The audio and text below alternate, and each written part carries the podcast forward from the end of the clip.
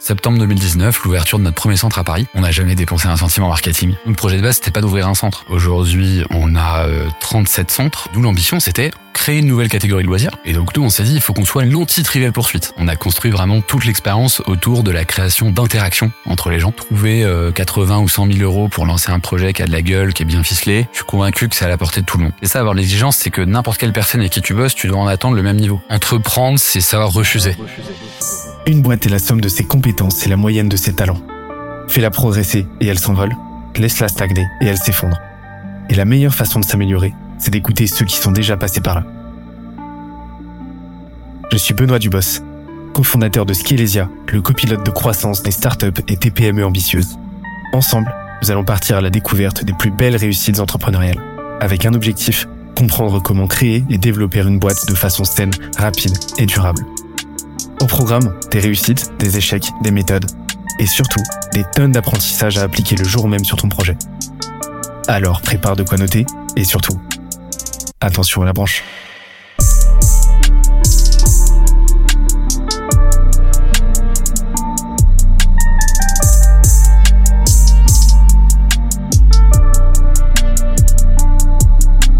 Let's go on était alors juste avant de clapper, de lancer le euh, l'enregistrement, on était en train de, de parler euh, du fait que euh, t'étant euh, étendu géographiquement avec ta boîte de façon assez assez assez phénoménale hein, ces derniers temps, et ben aujourd'hui tu avais l'opportunité de pas mal voyager. et on va en parler. On va en parler. Bah parfait, avec plaisir. Mais je suis super content de te recevoir en tout cas pour euh, bah pour cet épisode qu'on avait juste décalé. À la base, on devait faire à Toulouse. C'était de ma faute parce que j'avais eu un gros imprévu de dernière minute. Euh, là, on a dû redécaler 30 minutes. C'était encore de ma faute parce qu'on a eu des imprévus encore ce matin. Je suis, je suis monsieur imprévu, t'as dû le voir. Mais à coup pas d'ailleurs. Ouais, non, mais c'est, enfin, c'est très bien qu'au final on le fasse à Paris. C'est vrai que ça aurait été sympa de le faire à Toulouse, parce qu'à la base il était prévu de le faire dans un centre quiz room. Ouais, exactement. Chez notre super franchisé Kouros que je salue. Et euh, bah, c'est pas grave, ça s'est pas fait. Ça s'est pas fait. Et après ça, euh, mea culpa. Et j'en avais parlé d'ailleurs dans un épisode où euh, je m'étais excusé auprès de toi parce que je voyais pas du tout tes mails et euh, et, euh, et je m'en suis je m'en suis pas mal voulu. Tant pis, c'est pas grave, y a rien à regretter. L'important c'est qu'on soit là. Et moi, ça me fait super plaisir parce que je suis quand même un relativement fidèle auditeur de ce podcast, de ce podcast. Et, et donc bah là on inverse les rôles et ça fait plaisir. Bah ouais, c'est trop bien et, surtout que euh, j'étais j'ai vraiment hâte qu'on échange. Pourquoi? Parce que eh ben déjà t'es le tout premier euh, entrepreneur euh, bah dans bah dans la, catégorie des, escape games et etc et surtout dans le briquet de mortar en fait c'était vraiment dans les espaces en avec une vraie logique de croissance géographique donc, d'un point de vue technico-technique, il y a énormément de sujets dont on n'a jamais parlé. Je suis super content de voir le bal avec toi. Et, euh, et euh, je pense que, enfin, accrochez-vous parce que euh, il y a pas mal de petits trucs notés là. À chaque fois, on, planifie un petit peu, on, on, on, se briefe un petit peu sur les sujets dont on a envie de parler. Vous allez voir, il y a, y a, y a pas mal de choses. Mais avant tout, moi, je suis très curieux de savoir comment toi aujourd'hui tu te présentes, comment tu présentes Quizroom. Eh ben, écoute, euh, alors moi, je me présente bah, déjà, donc je m'appelle Tristan Kélin. Euh, j'ai 33 ans, euh, j'habite à Paris. Euh, voilà, j'ai pas encore d'enfant, peut-être un jour. Euh, et euh, bah, j'ai fondé Quizroom euh, en 2018. l'idée de base, en fait, c'était tout simplement de faire un plateau télé avec ses potes. Ça, c'est vraiment l'idée de base. C'est que je me suis dit, dans l'imaginaire collectif, ça peut être vraiment sympa d'accéder à ça. ça fait a priori marrer pas mal de monde. Et donc l'idée de base, c'était celle-ci. Euh, et l'idée, c'était bien sûr d'aller dans la mouvance des escape games, donc de tous les loisirs immersifs et de cette envie qu'ont les gens aujourd'hui d'aller euh, profiter, euh, on va dire d'aller consommer du loisir en étant acteur. Et d'ailleurs, euh, en parallèle, on voit que bah, le cinéma souffre en ce moment, alors pour différentes raisons, hein, il y a le Covid aussi, mais le cinéma souffre parce que les gens sont plus passifs, et aujourd'hui, on peut être passif de ses loisirs chez soi assez facilement avec du Netflix ou autre. Euh, mais ce que souhaitent les gens aujourd'hui, je, je, le pense, c'est euh, être acteur de leur loisir. Et donc euh, j'ai voulu aller là-dedans avec une proposition qui soit singulière et surtout qui soit une vraie alternative forte, lisible à ce que l'on connaît aujourd'hui, c'est-à-dire bowling, escape game, laser game, mini golf, voilà, toutes les catégories de loisirs on les connaît. Et nous l'ambition c'était créer une nouvelle catégorie de loisirs. Première ambition. Deuxième ambition, c'était de se dire que, euh, contrairement aux escape games qui avaient échoué à créer des marques et à avoir des marques euh, un peu référentes dans l'escape game, nous, on voulait avoir une marque référente, Quiz Room, qui représente cette catégorie. Ça, c'était la deuxième ambition. Et la troisième, c'était, tu l'as évoqué en intro, l'idée d'avoir un développement géographique rapide. Et donc pour ça, bah, on s'est euh, on s'est appuyé sur du développement en succursale. Ça, c'est donc nos propres centres. Et on s'est aussi surtout appuyé sur du développement en franchise. C'est ce qui nous permet, nous, enfin nous a permis et nous permet encore de nous développer, euh, de nous développer rapidement euh, et d'avoir des super ambitions pour pour cette marque. Voilà. Donc ça, c'était l'idée de base. Euh, Quizroom. Aujourd'hui, on a euh, aujourd'hui on a 37 centres. On en a 32 en franchise et 5 en succursale. Euh, et on est dans quatre pays, donc France, Belgique, Suisse et Australie. C'est beau. Euh, c'est énorme abus de langage de, de ma part d'ailleurs, parce que j'ai parlé d'escape game. On retrouve on retrouve les, les, marqueurs euh, spatiaux de escape game parce qu'effectivement tu te déplaces etc mais mais dans les faits comme tu l'as dit c'est un nouvel usage que tu amènes une nouvelle catégorie que tu as créée Exactement, c'est ça l'idée. L'escape game, il y, a y a une idée qui est très forte, qui est de se dire, on rentre dans une salle et l'objectif, c'est d'en sortir euh, avant le coup près des 1 heure. Euh, nous, on a un jeu qui est différent. L'idée, c'est de faire des jeux de quiz dans un agro de plateau télé. Donc l'objectif, c'est de gagner. Malgré tout, nous, on a un ADN très accessible. L'idée, c'est quand même d'avoir quelque chose qui plaît à tout le monde, que tout le monde peut faire, où tout le monde va s'amuser. On a plein de ressorts, si tu veux, on rentrera dans le détail. On a plein de ressorts qui permettent aux gens d'aller un peu plus loin que juste répondre à des questions. Euh, tu vois, ils utilisent des jokers, ils peuvent les utiliser pour eux, ils peuvent les utiliser contre les autres on a construit vraiment toute l'expérience autour de la création d'interactions entre les gens. Et c'est ces interactions, la richesse de ces interactions qui font que bah, on a une super expérience euh, qui peut plaire euh, à des enfants de 8 à 12 ans et qui peut plaire ensuite euh, jusqu'à des grands-parents qui viennent jouer en famille à 80 ans. C'est vraiment ce que ce que je, ce que je comprends, c'est qu'il y a une vraie intersection. Vous avez créé une vraie intersection entre bah, justement l'escape game dans le sens ludique, présentiel, tu te déplaces dans un lieu, et euh, bah, l'essor, parce qu'il y a un énorme boom là des jeux de société depuis quelque temps qui, qui est toujours eu lieu, mais il y a eu quand même euh, une, une, belle réaccélération. Toi, tu viens concilier les deux en un seul lieu où tu peux justement, euh, bah, tu peux justement, enfin, c'est un jeu de société euh, IRL en fait, grandeur nature. C'est exactement ça. Et euh, d'ailleurs, c'est intéressant que tu parles de ça parce que on a construit Quizroom à la base un peu en opposition au Trivial Poursuite, parce qu'on s'est dit en fait le risque en créant ça, c'est de faire quelque chose d'élitiste, et c'est que les gens se disent ah ouais, mais en fait ça va être du quiz ça va être dur, ça va potentiellement être chiant. Et donc nous, on s'est dit, il faut qu'on soit l'anti-trivial poursuite. Et donc on, est allé sur des catégories de questions qui sont beaucoup plus accessibles. Nous, on parle jamais de culture générale. Euh, Quizroom, c'est vraiment de la culture populaire. Et donc l'idée, c'est que toute personne qui est curieuse dans sa vie quotidienne est capable de répondre à peu près à, à toutes les questions qu'on pose. On a aussi même des questions qui ne sont pas des questions de culture, entre guillemets. On peut avoir des questions d'observation, on peut avoir des questions sur des sons, des questions de mémorisation de temps en temps. Bien sûr, toujours dans un, dans un registre assez marrant. Euh, et voilà. Et donc, on, a voulu casser cet esprit trivial poursuite. On a travaillé au tout début avec Ambre Larazet. D'ailleurs, euh, je l'embrasse parce que euh, elle nous a vachement aidé au début. C'était une des auteurs du Burger Quiz quand le Burger Quiz s'est relancé. Et donc, c'est elle qui a bossé sur nos premières questions et qui nous a ensuite formés à, à travailler donc sur sur de la production de questions. Et, et, voilà, on est vraiment à l'intersection, comme tu dis. on est un peu l'anti trivial poursuite. Et d'ailleurs, il se trouve, je le dis au passage, qu'on a créé un, jeu de société aussi, nous, qui s'appelle Chiche ou Pois Chiche, et qu'on distribue donc dans tous nos centres Quizroom ainsi qu'à la Fnac, chez Cultura et autres.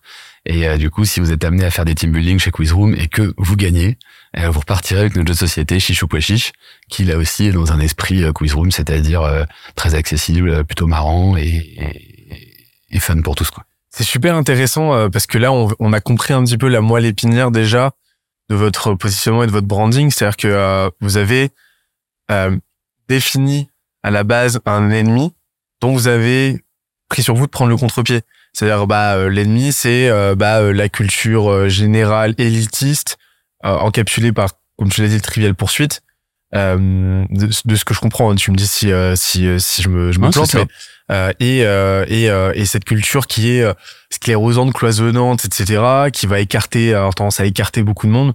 Vous, la question, c'est comment est-ce qu'on peut prendre le contre-pied de ça pour réconcilier les gens avec bah, la culture, avec la mobilisation de ses connaissances, le tout de façon ludique, etc. Et en fait, c'est un, un super enseignement d'un point de vue branding, d'un point de vue positionnement. C'est quel est mon ennemi en fait?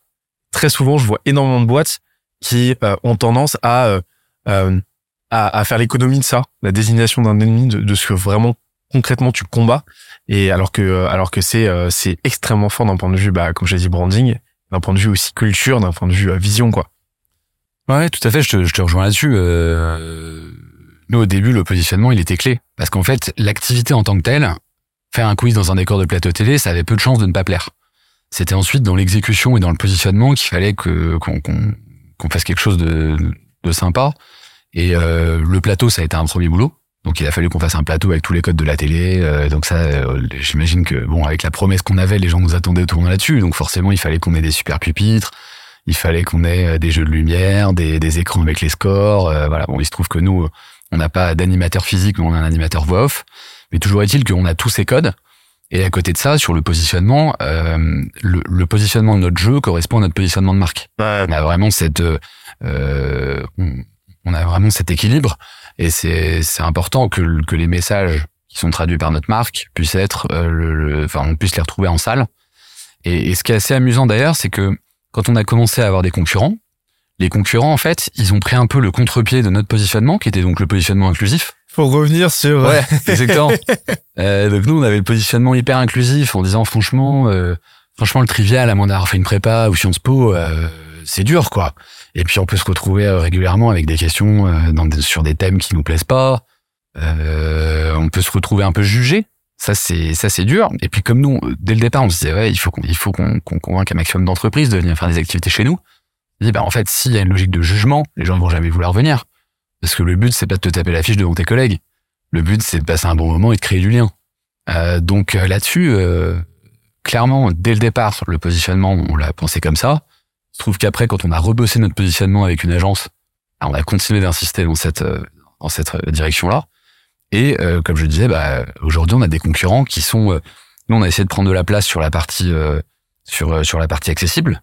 Et à côté, on a des concurrents qui sont un peu rentrés par le côté sur des sur des positionnements qui sont un peu plus niches et qui sont, en l'occurrence, pour pour ne pas les citer, un quiz boxing par exemple, qui eux, ils ont un positionnement qui est exactement le contraire du nôtre, qui est de dire en fait, on va se retrouver non pas sur un plateau télé, mais dans une arène de MMA, et on va distribuer pas des blocs et des vols, mais on va distribuer des uppercuts.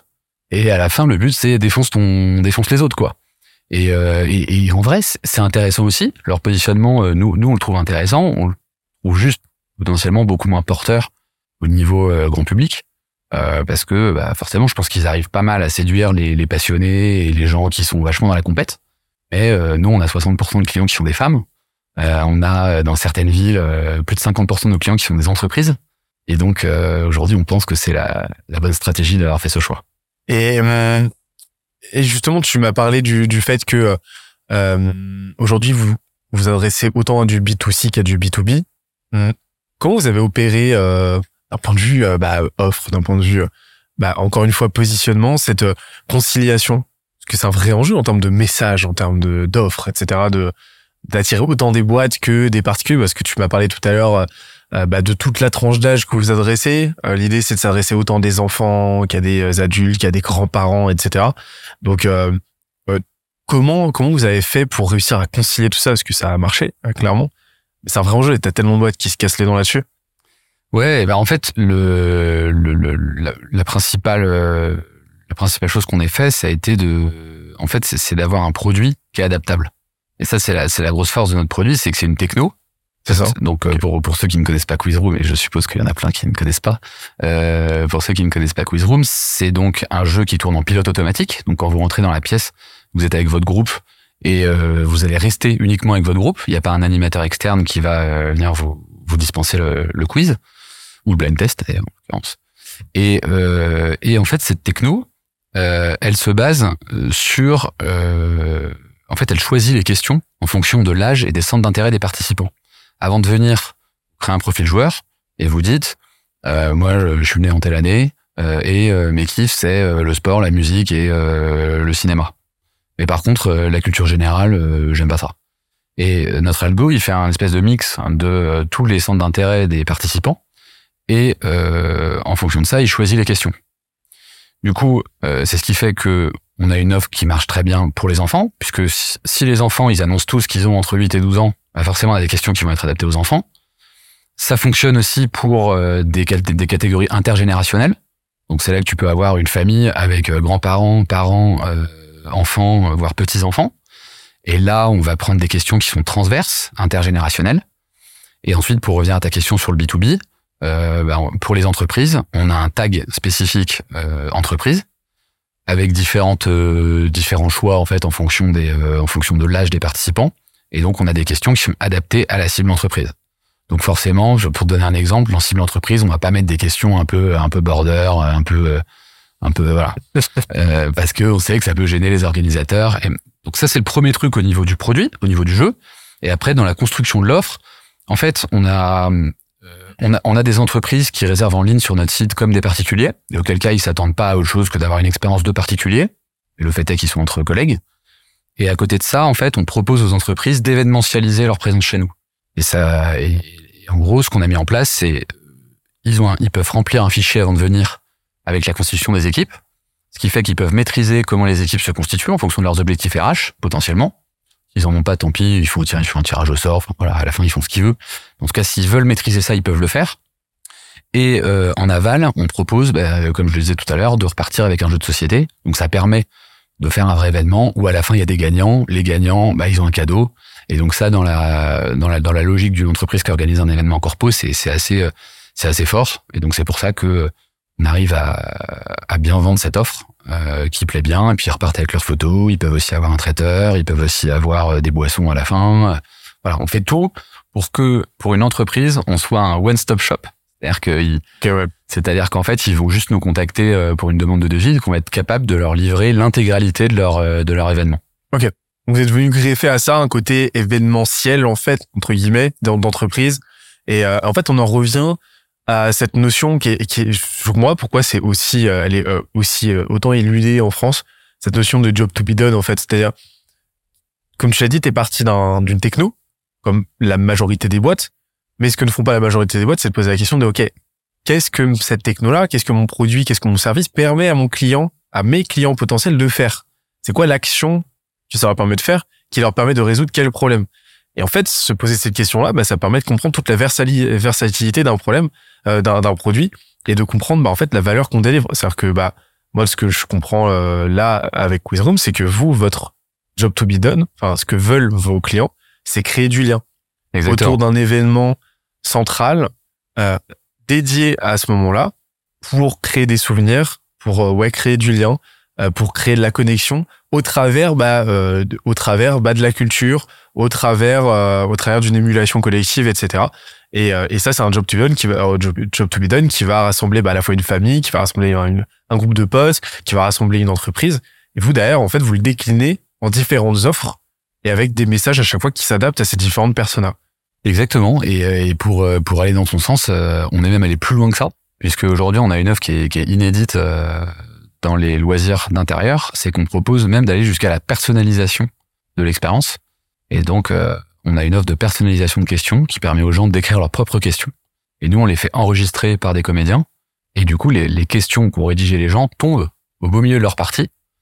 Ce qui fait que forcément, quand tu es dans un événement euh, un peu particulier, type anniversaire, EVG, EVJF ou entreprise, bah, en fait, tu as le petit truc en plus qui fait que les gens ils vont se souvenir de ce moment et qui fait que bah à côté d'un escape game où l'énigme est toujours la même, à côté d'un laser où finalement euh, tu tires sur les, sur les gens, euh, que, le labyrinthe soit cool ou pas, tu tires sur les gens. L'une des grosses forces du truc, c'est que pour les événements, bah, on, arrive avec cette offre-là à taper dans le mille de ce que recherchent les gens, c'est-à-dire la personnalisation. Alors ça, justement, c'est une vraie question que je me pose. C'est comment est-ce que vous faites pour, euh, bah, alors je sais pas si on peut pas être diversification, mais pour décliner justement cette techno avec justesse.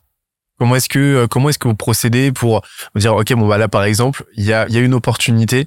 Ça vaut le coup d'investir sur euh, bah, une version customisée de euh, de Quizroom de notre techno. Là ça vaut le coup d'investir dans telle offre dans tel secteur tel segment etc est-ce que tu as une méthodologie spécifique? Comment est-ce que vous procédez aujourd'hui sur ce sur ce sujet pour identifier des signaux des opportunités? Ah, c'est une super question parce qu'en plus on a beaucoup évolué sur le sur le sujet au fil du temps. Euh, au début, on a lancé une offre euh, claire, lisible, et dès le départ, on pensait que c'était un facteur clé de succès que euh, cette offre puisse convenir à toutes les générations. Et au centre d'intérêt. Ça, c'était, disons que notre notre produit de base, notre MVP, ils comprenaient ça. Euh, notamment, encore une fois, en opposition au trivial poursuite. Pourquoi? Parce que le trivial poursuite, quand t'as 15 ans, tu réponds à rien. Quand t'as 80 ans et que le trivial poursuite est récent, tu peux te retrouver complètement à la, à la ramasse. Et donc nous, on s'est dit, l'aspect générationnel, il est important. Et deuxièmement, il y a les questions que tu vas avoir. Elles sont importantes aussi parce que une des raisons qui fait que le trial poursuite c'est souvent ennuyeux, c'est que toi tu peux être passionné de ciné et ne faire que tomber sur des questions euh, art littérature. Alors qu'en fait, si on te posait, si on te posait des questions ciné, elles auraient beau être dures, tu pourrais y répondre, ou même si tu y répondrais pas, tu trouverais au moins de l'intérêt parce que tu apprendrais des choses dans un domaine qui te plaît. Et, et donc c'est pour ça que notre offre de base c'était ça. Et après, quand on a commencé à recruter des devs en interne, à internaliser cette fonction, parce que parce que rapidement on s'est rendu compte que c'était clé en fait qu'on développe une super techno et qu'on garde de l'avance là-dessus. On a eu des choix à faire entre est-ce qu'on décline au niveau contenu, c'est-à-dire en fait on va faire des quiz thématiques au lieu d'avoir aujourd'hui un truc généraliste où tu choisis tes thématiques. Demain tu vas avoir euh, un quiz spécial sur la bouffe, euh, c'est ce qu'on a fait. Euh, on a un quiz spécial culture web en partenariat avec euh, Pierre Cross, le youtubeur. On a un quiz euh, foot. on a un quiz what the fuck aujourd'hui. Voilà, donc ça, ça a été un premier choix. Ça a été de se dire, on, on décline sur la partie contenu. et sur la partie tech, en fait, rapidement, ce qu'on a voulu tester, c'est un nouveau jeu. Et d'ailleurs, on, on a fait ce choix plutôt que de faire le choix d'une version euh, que aujourd'hui on appelle entre nous challenge, mais qui est un peu une version complète que pas mal de nos clients nous ont demandé. Ils nous ont dit, euh, voilà, aujourd'hui il y a plein de jokers, de temps en temps, bah, eh, on peut être le meilleur et ne pas gagner. Et on lui dit, bah ouais, mais c'est, c'est le jeu au final, hein, tu vois, ça fait partie de l'aléa du jeu. Mais il y en a certains qui disent, ouais, moi je reviendrai, mais uniquement si euh, demain c'est vraiment le meilleur qui gagne. Quoi. Et on a hésité là-dessus, on s'est dit, non, il, faut, rester solide sur notre ADN. Notre ADN, c'est l'accessibilité, c'est le fun, etc. Donc ça reste notre priorité aujourd'hui, que la marque n'est pas encore installée, d'aller dans cette direction. Et donc là, le choix qu'on a fait, ça a été de développer un tout nouveau jeu, toujours dans la même salle, mais un tout nouveau jeu qui est le blind test. Aujourd'hui, on a une expérience de reconnaissance musicale chez Quizroom, exactement dans la même salle, et euh, mais avec un gameplay qui a rien à voir. Et donc, pour parler de, de, de méthode, à ce moment-là, enfin, si on, si on, si on, comment dire, si on met ça en perspective avec le business, là, l'idée, c'était de créer du repeat. C'est qu'on s'est dit, en fait, on a plus de chances de créer du repeat avec des gens qui vont venir du quiz, qui vont faire le quiz et qui vont ensuite vouloir revenir pour faire le blind test, que si on fait une version de challenge qui va, a priori, euh, concerner qu'une toute petite partie de nos clients. Euh, donc là, la perspective, c'était surtout le repeat. Et c'est pour ça qu'on a fait le, le blind test. C'était aussi de se dire, durablement, comment est-ce qu'on pérennise notre activité? Euh, On a le quiz, on a le blind test. Demain, on aura d'autres choses. On a plein d'idées. Euh, donc euh, ça, ça sortira en, en 2024. On a euh, de nouveaux jeux qui vont sortir. Euh, L'idée, c'est d'avoir un catalogue le plus profond possible et qu'on puisse se développer, créer du repeat et aussi sans réinvestir. Parce que je sais pas si vous avez en tête le, le, le modèle des escape games, mais le, le, le modèle des escape games, c'est que bah, tu fais une salle, mais une fois que tu l'as faite, tu peux plus la faire puisque t'es plus que spoilé vu que t'as déjà fait l'énigme. Et donc, euh, une fois que tes clients ils ont fait toutes les salles, bah, ils peuvent plus venir chez toi et ta seule solution c'est de changer ta salle et donc de réinvestir massivement pour refaire des salles. Euh, et donc nous, le, le l'angle, c'est de se dire, bah en fait, on a un catalogue qui est d'une profondeur illimitée dans une salle unique, sans investissement supplémentaire. Et ça, c'est très fort à la fois pour nous, mais aussi pour euh, nos franchisés. T'as un effet, t'as un effet de levier énorme. Énorme. Ouais. Ouais. Et c'est ce qui fait aussi que euh, c'est sympa et que le projet est attractif aujourd'hui, c'est que on a euh, une grosse profondeur de catalogue, un investissement initial euh, qui est pas énorme, euh, et euh, on arrive quand même à vachement bien scaler notre modèle, alors même qu'on a des boutiques physiques. Euh, alors c'est forcément plus douloureux au début parce que il faut investir, il faut avoir les boutiques. Et une fois que les boutiques sont là, il y a un Ouais. produit, on bosse dessus et puis on le scale à mort quoi. Et puis si on compare avec un escape game, euh, euh, là où l'escape game c'est du hardware, donc ça te prend, euh, je pense, que ça doit prendre facile 20 minutes, 30 minutes pour le game master de remettre la salle en ordre, etc., de bien rechecker tout deux trois fois pour s'assurer qu'il a pas mis euh, le- la, la, la mauvaise clé au mauvais endroit, Exactement. etc. Euh, bah vous, vu que c'est à majorité software, bah en fait je sais pas combien de temps ça vous prend, mais ça vous prend euh, quelques minutes pour pour pour préparer la salle pour la prochaine pour la prochaine équipe. Et donc en gros, ça vous permet de euh, d'avoir des un rendement bien plus élevé que ce que vous auriez avec un escape game ou en tout cas avec un, un, un produit à forte dominante hardware quoi. Exactement, tu as, tout à fait euh, compris la- la- la- euh, l'avantage comparatif qu'on a euh, sur ce marché-là. Euh, dans l'escape game, il y a aussi un truc que t'as pas mentionné, c'est le c'est le coût humain, puisque derrière chaque salle, en tout cas dans les escape games les plus sérieux, derrière chaque salle, il y a un game master. Alors que nous, on peut avoir euh, un seul quizmaster pour trois salles qui tournent en même temps. T'as la gymnastique intellectuelle, elle doit être. euh, Bah en fait, euh, tu vois, on, quand quelqu'un, euh, quand un groupe arrive chez nous, ils arrivent mettons à 18 h et ils sont onboardés, euh, constituent leurs équipes, on leur explique le jeu, etc. Ils rentrent dans la salle, à 18h10 c'est plié, à 18h30 il y a un autre groupe qui arrive, il est pris en charge par toujours la même personne, etc. Et donc euh, suivant nos centres, on a deux ou trois salles et on a à un, es- à un instant T, on n'a qu'une seule personne qui gère la salle. Donc ça c'est assez fort. Et puis et puis euh, après effectivement bah, la dominante elle est software, donc il n'y a pas euh, tout le temps euh, pour euh, remettre. Alors il faut quand même laver les salles puisque il y a quand même des gens qui lâchent quelques pellicules ou quelques cheveux sur nos buzzers, mais ça prend vraiment cinq minutes et surtout il n'y a pas de comme tu dis il n'y a pas forcément de de- d'erreur humaine possible. Tu vois le, le game master qui a oublié de remettre quelque chose convenablement, mais derrière ça peut te pourrir un peu ton expérience en tant que joueur. Alors que nous, bah, il suffit de lancer le jeu euh, et puis après c'est la techno qui, qui prend en charge les clients. Quoi. Et en plus, tu résous le problème de rétention parce que bah tu peux facilement renouveler tes questions, etc. T'as pas ce problème-là de euh, périssabilité en fait entre guillemets de ton offre. Bien sûr, bah, on a, on Et a une, une des promesses fortes qu'on a, c'est euh, justement que quand tu, quand tu crées ton profil joueur, tu as l'assurance que si tu reviens, tu n'auras jamais les mêmes questions. Puisque notre techno, elle exclut automatiquement toutes les questions auxquelles tu as été euh, exposé à chaque fois que tu reviens. Et euh, je te propose qu'on parle, qu'on y aille chrono- chronologiquement. Euh, ça m'intéresse vraiment de savoir comment t'as comment t'as scalé tout ça. Mais euh, avant de scaler, il faut euh, faut passer de 0 à 1 en gros. Euh, alors déjà, d'où t'es venu, d'où vous est venu l'idée de euh, de Quizroom à la base?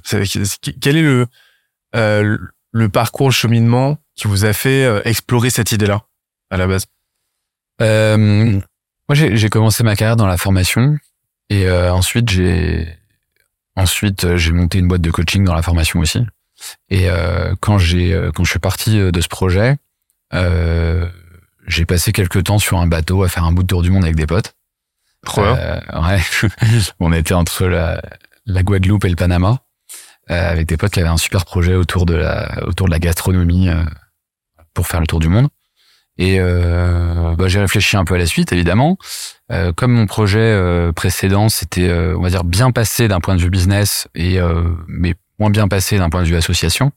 Euh, j'ai réfléchi, enfin, je réfléchissais évidemment à remonter un projet. J'avais un peu cette, cette confiance de me dire, j'ai fait un premier projet, il a fonctionné, donc il n'y a pas de raison pour que je retente pas ma chance sur un deuxième.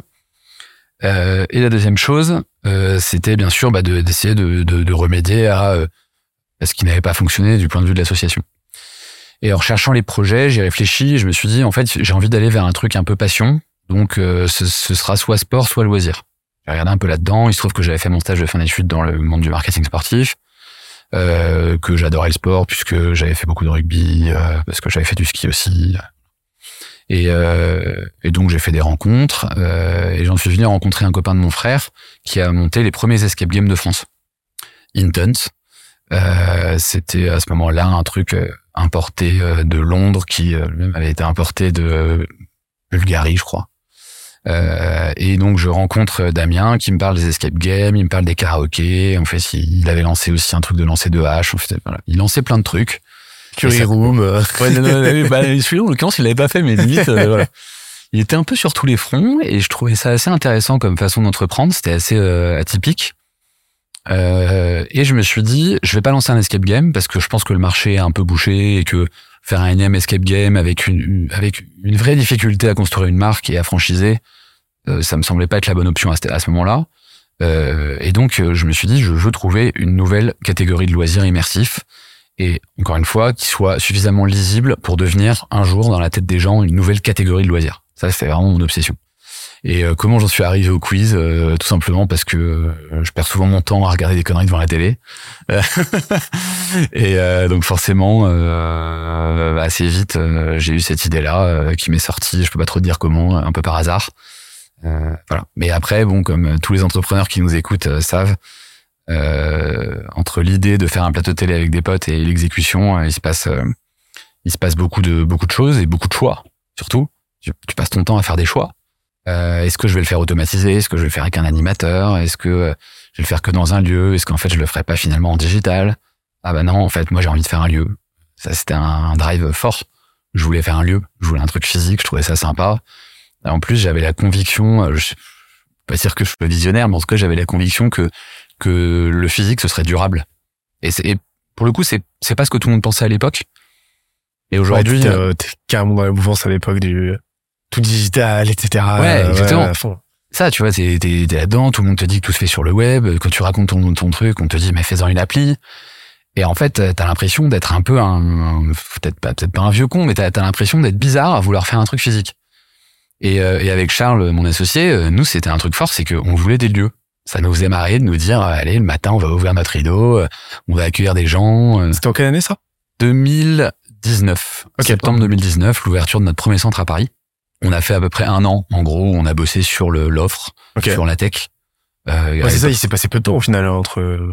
Ouais, c'est allé euh, relativement vite. Ouais. Après, euh, quand on est sur le moment, on trouve que c'est toujours un très peu long, long. Ouais, c'est ça, parce que t'es pas encore confronté au marché, donc euh, Ouais. de temps en temps, t'as des nuits qui sont un peu longues en te disant, mais ça se trouve, je suis en train de me taper une barre monumentale, et en fait, mon truc va jamais prendre et personne va trouver ça marrant.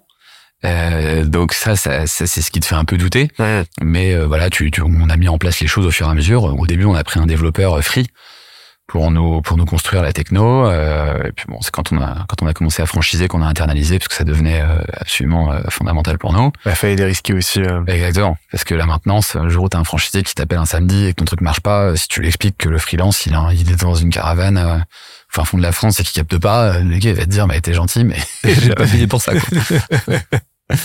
voilà. Et il se trouve qu'en plus cette anecdote est vraie. Euh, notre euh, notre freelance euh, tech, à un moment, il, il habitait à Grenoble et puis je sais pas pourquoi il est parti euh, pour des pour des raisons perso. Il est parti avec son sa caravane, donc il était digital nomade. Euh, il a une vie de ouf. Et, euh, mais nous, ça nous convenait plus en tant que en tant qu'exploitant à l'époque. Et, euh, et, et donc on, on a trouvé notre premier local. Alors ça, je le dis euh, pour ceux qui cherchent des locaux. Euh, c'est pas évident de trouver son premier local puisque tu arrives avec une idée qui est qui est nouvelle, donc c'est pas très rassurant pour un bailleur. La chance qu'on avait, c'est que nos activités sont des activités de destination, ce qui veut dire que on n'a pas besoin de payer du flux, on n'a pas besoin d'être dans des rues où il y a beaucoup de monde. Euh, nous, ça nous suffit d'être dans un quartier qui est sympa et dans un quartier qui est accessible en transport ou en voiture, tout dépend des villes dans lesquelles on est. Euh, mais euh, on n'est pas obligé de payer des emplacements premium. Du coup, il y a moins de concurrence sur les emplacements sur lesquels on est. Et c'est ce qui fait qu'on a trouvé cet emplacement à Odéon, qui correspond exactement à ce qu'on veut, c'est-à-dire euh, ce, que, ce que je dis euh, grossièrement, une rue de merde dans un bon quartier. Euh, du coup, tu payes pas cher ton loyer et t'es dans un quartier accessible, sympa et où les gens peuvent faire à peu près tout ce qu'ils veulent avant et après. T'as trouvé le concept de zone commerciale intramuros quoi. Euh, ouais, à peu près, en gros. Mais, euh, mais ouais, ça doit être un vrai enjeu, genre au, au début en plus, ouais, de, de, de montrer pas de blanche en fait aux, aux bailleurs et aux investisseurs, enfin aux, aux banquiers, euh, etc. Euh, Ouais. Aujourd'hui, vous avez fait, vous vous avez immobilisé ou pas? Euh, Vous êtes toujours bailleur des lieux ou euh, vous Ah ouais, avez, ouais, ouais, Ouais. Ok. Ouais, ouais, ouais. Bah, c'est sûr qu'on y, on, on y pense hein, de temps en temps. On se dit putain, ça serait quand même sympa si on pouvait, si on pouvait acquérir les murs. Mais euh, notre objectif aujourd'hui, c'est de développer la société d'exploitation. C'est notre priorité et euh, on a des actionnaires euh, qui évidemment euh, sont, ont cet objectif aussi pour la boîte. Donc euh, voilà, il peut y avoir des conflits d'intérêts quand tu commences à acheter de l'immobilier parce que tu peux, pour rembourser tes emprunts, Ouais. euh, surpayer tes loyers. Et donc euh, à ce moment-là, ça fonctionne pas trop pour le pour le projet. Euh, Peut-être qu'un jour on y viendra, tu vois. Mais mais aujourd'hui non. Aujourd'hui on a des on a des beaux commerciaux partout, euh, essentiellement des beaux classiques, hein, 3, 6, 9. Il nous arrive d'être en centre commercial aussi, beaucoup plus complexe à l'installation, Ouais. mais on le fait de temps en temps. Euh, on le fait uniquement dans des centres commerciaux dédiés aux loisirs. C'est ce qu'on a fait à Paris là, euh, dans le Villeup qui s'est reconverti en Boom Boom Villette, qui va devenir un super lieu de loisirs à Paris. Et euh, on envisage de le faire ailleurs aussi. Euh, voilà. Donc tu vois, au, au début, t'as vraiment euh, cet enjeu qui est bon, financer ton projet. Mais ça, j'ai tendance à dire, euh, l'argent, euh, l'argent, on le trouve. Euh, quand on est entrepreneur et qu'on vit son projet, euh, on peut toujours être introduit à des gens qui ont de l'argent à investir. Si l'idée est sympa, qu'on la vit bien et qu'on la défend bien, euh, on peut lever de l'argent. Donc là, oui, enfin, il se trouve que nous, on avait la chance d'avoir un réseau qui nous a permis de lever euh, avec des potes, avec de la famille relativement facilement. Mais je suis convaincu, et je le dis même à nos franchisés, je suis convaincu que, que trouver euh, 80 ou 100 000 euros pour lancer un projet qui a de la gueule, qui est bien ficelé, je suis convaincu que c'est à la portée de tout le monde, avec vraiment euh, beaucoup de beaucoup d'implication, euh, beaucoup d'envie.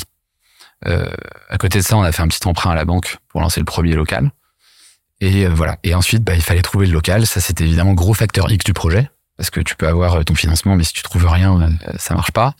Et il fallait à un moment aussi convaincre le, le bailleur. Et euh, rue on est tombé sur un bailleur super cool, le fils de Agatha Ruiz de la Prada, qui est donc une, créatrice espagnole euh, apparemment assez connue. Je, je, sais pas tout ce qu'elle fait, mais voilà.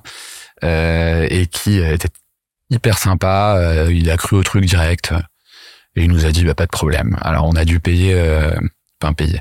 On a dû prendre une garantie à première demande. Donc ça, bon, je vais pas, pas rentrer dans le détail, mais en gros, tu immobilises six mois de loyer hein, pour pour que si un jour tu ne payes plus, lui, il, il active ta banque et il dit à ta banque, bon bah, il me paye plus, euh, payez-moi à sa place. Voilà, c'est une garantie qui, que souvent les, les bailleurs prennent sur des concepts qui démarrent. Ok.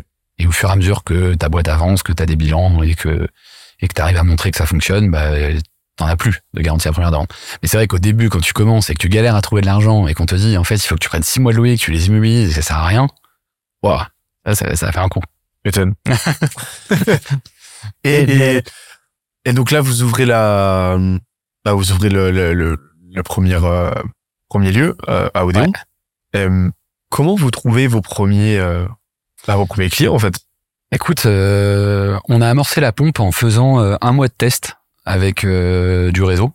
Euh, donc on a fait un Kiss Bank Bank avec des préventes. Ok. Euh, je le dis au passage, Charles, Ah, mon associé, était un ancien de Kiss Bank Bank, donc c'était assez naturel de passer par la plateforme. Et puis euh, ouais, un peu d'insider aussi. Euh, Ouais. Vous sachiez comment gérer une, une bonne campagne. euh. Exactement. Et puis on a été bien poussé par la plateforme aussi parce que euh, Adrien, un des fondateurs de Kiss Bank Bank, un, un ami de Charles aujourd'hui, a investi dans Quizroom dès le début. Euh, voilà, donc euh, bon, on a eu une newsletter, euh, on a eu quelques trucs. Donc grâce à ça, on a on a amorcé, on a fait quelques parties en disant clairement aux gens, euh, les gars, ça va ça va pas être abouti. euh, Il y a des trucs qui marcheront Et- peut-être pas. Voilà, mais mais en fait, ça amuse les gens de, de tester et, ça, et les gens sont complètement d'accord à l'idée de participer à une bêta. A fortiori via KissKissBankBank parce que Exactement, c'est un peu le principe. c'est le meilleur. D'ailleurs, c'est le crowdfunding comme ça, la prévente et tout, c'est le meilleur moyen. Euh, bah déjà de générer euh, du cash flow pour commencer, de valider ton idée. Ouais. Parce que t'as beau t'adresser à des, des gens qui ont des chances d'être des early adopteurs, euh, qui ont une affinité à l'innovation, à la nouveauté, bah si ça les intéresse pas, ils achèteront pas, hein, euh, quoi qu'il arrive. Donc c'est une bonne validation, pré- pré-validation de product market fit. Tout à fait. Et en plus de ça, bah c'est le meilleur moyen d'attirer une cible qui va être patiente en fait, qui va être bienveillante et qui va te donner du feedback en fait. Exactement. Et, et là, en effet, ce qui est très important, et donc nous, on était, euh, on était très, euh, on était très attentifs au feedback. Euh, et là, là, il faut être prêt à se prendre tous les coups du monde, quoi. Ouais. Parce qu'en fait, tout ce que tu as imaginé, alors on avait déjà fait des tests, hein, on faisait des tests en dehors des salles. Euh, au début, notre truc, on demandait aux gens, euh, non pas de buzzer, mais de taper sur la table. Euh, ensuite, on a eu une première version de la techno, il n'y avait pas de design. Ensuite, les gens jouaient avec leur téléphone sur un écran qui était projeté au mur dans des appartes. C'est comme ça qu'on l'a testé. Et d'ailleurs, j'invite tous les entrepreneurs à tester leurs produits. C'est, c'est, Ça que pour la première année, avant Ouais, le lancement. ouais. Exactement, Ouais, avant le lancement. Quand on a eu lieu et que les travaux étaient suffisamment aboutis, donc on a commencé à accueillir ces gens-là euh, qui étaient venus via, via KissKissBankBank. Bank. Plein de trucs qui marchaient pas. Il y a des gens qu'on a accueillis, il y avait pas de lumière. Il y a, enfin, bon, c'était, il y a même des gens qu'on a renvoyés chez eux parce que le truc buguait. Enfin, voilà. Et euh, mais il faut être, faut surtout ouvrir grand ses oreilles et, et prendre tous les retours. Et il y a Ouais, plein de gens. prendre la foudre au moment. Ah oui, oui, oui, on se prenait des... Voilà. Mais toujours est-il que à la fin de ce mois, on n'avait pas le choix. De toute façon, il fallait qu'on commence. euh, et euh, et on était, on était satisfait de ce qu'on proposait, tout en sachant qu'on avait encore vachement de marge de progression. Mais en tout cas, le, le niveau minimum que pouvait en attendre un client euh, qui allait payer 20 euros pour venir jouer chez nous, il était là.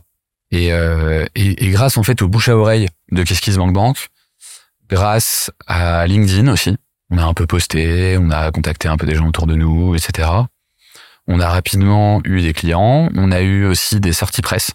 Euh, ça, c'est un truc qui est très cool à Paris, c'est qu'en fait, il y a tellement de médias qui sont en recherche de trucs sympas, de trucs nouveaux, qu'on a eu plein de médias et plein d'influenceurs qui sont venus tester. Et là, ça s'est enchaîné. Et, euh, en vrai, c'est, enfin, c'est, les gens me croient pas, mais on n'a jamais dépensé un centime en marketing pour lancer, euh, pour lancer Quizroom à Paris, et on a été plein au bout d'un mois et demi.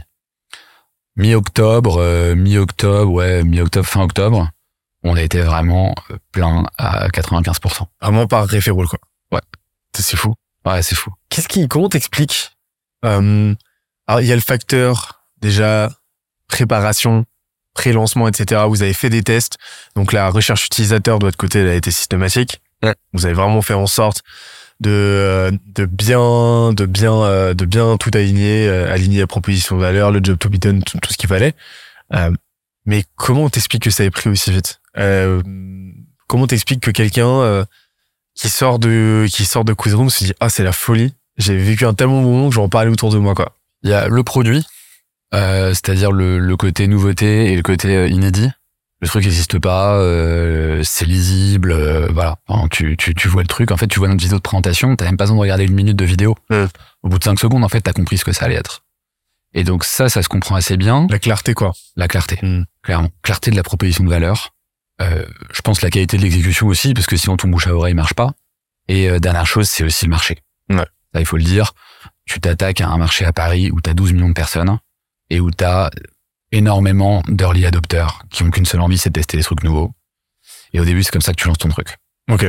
Euh, on a eu des blogs d'escape game qui sont qui ont voulu tester parce qu'ils ont vu que ça avait l'air cool et donc du coup ils en parlent et, et du coup la communauté des escape games a commencé à venir. Voilà, donc on, on a enclenché les trucs grâce à ça. Et d'ailleurs la réalité est pas la même quand on a ensuite ouvert partout en province. Euh, on a dû faire du marketing, on a dû se faire connaître, euh, faire des lancements, voilà. Mais Paris, c'est un peu particulier parce que t'as une profondeur de marché qui est dingue et et t'as énormément de gens qui sont prêts à payer euh, n'importe quoi pour tester des trucs. Simplement. Et donc t'avais ce ouais t'as as cet alignement entre euh, tous ces facteurs que t'as donné plus le euh, le ce qu'on appelle le zeitgeist l'air du temps c'est à dire que t'avais un timing de fou à cette époque-là un momentum de fou euh, du de l'escape game de du du loisir en présentiel et avec Paris qui était vachement porteur en fait Exactement. et donc euh, et je pense que le momentum, il est, il est d'autant meilleur que, que l'escape game, en fait, avait déjà bien marché. Ouais c'est ça. Et que dans la tête des gens, ça commençait un peu à s'essouffler. exactement. Et voir un énième escape game qui arrivait, ça les faisait probablement moins vibrer que de voir quelque chose de vraiment différent. mais avec un voilà un usage cristallisé du présentiel et tu te déplaces et tout. Et, euh, et donc euh, et, et ça c'est un truc vraiment sous côté hein, le, la- la- le le timing. C'est pas quelque chose que tu maîtrises. C'est très compliqué à maîtriser mais par contre euh, c'est un facteur fondamental dans la qualité de ton lancement euh, et euh, mettons que bah, ta trajectoire de croissance par la suite hein. Après, franchement ça fait toute la diff et à cette époque-là vous étiez combien? Ah, On était deux, on était deux avec Charles, on gérait la salle euh, matin, midi et soir. Euh, donc euh, et sur des horaires qui sont euh, bah, souvent le soir, le week-end, parce que Ah c'est les- heures pleines, euh, c'est les heures pleines pour les clients. Euh, donc ouais, au début c'était vraiment intense, mais bon rapidement on a eu les chiffres qui nous ont permis d'embaucher. Et euh, d'ailleurs euh, pour la petite histoire, la première personne qu'on a embauchée, euh, c'est Valentin, notre premier responsable de centre à Paris. Et aujourd'hui, il est franchisé Quizroom à Bayonne. c'est bon ça Euh, donc c'est assez cool. Ouais, ouais. Il a, il a fait, il a dû faire un an et demi chez nous. Bon, alors après il s'est tapé le Covid, euh, donc euh, il, on a été fermé, il a été au chômage partiel, etc. Et puis à un moment, il nous a dit, bah tiens, j'ai envie de monter ma franchise. Donc ça c'était, ça c'était génial parce que voilà, on trouve que l'histoire est sympa, quoi. Ton premier salarié devient franchisé, c'est que voilà, il a, il a cru au projet dès le début et il y croit tellement qu'il a investi son argent pour ouvrir un truc. C'est excellent et euh, on en parlera de la, de la, de la partie franchise tout à l'heure. Euh, mais euh, comment tu fais euh, à ce moment-là pour concilier euh, bah, enjeu de euh, parce que ça c'est vraiment la la la la la, la substantifique moelle de tout ce qui est de, de toute la tension qui se passe dans la tête d'un entrepreneur à ce stade-là de sa boîte parce que tu as un enjeu où 90% de enfin 100% de la production de valeur repose sur toi, donc t'es salarié de ta propre boîte en fait à ce moment-là. Ouais. Mais en même temps, t'as un enjeu qui est de travailler sur la step d'après, donc de travailler sur ton système entrepreneurial pour bah demain recruter, pour euh, mettre en place ou améliorer tes process, etc.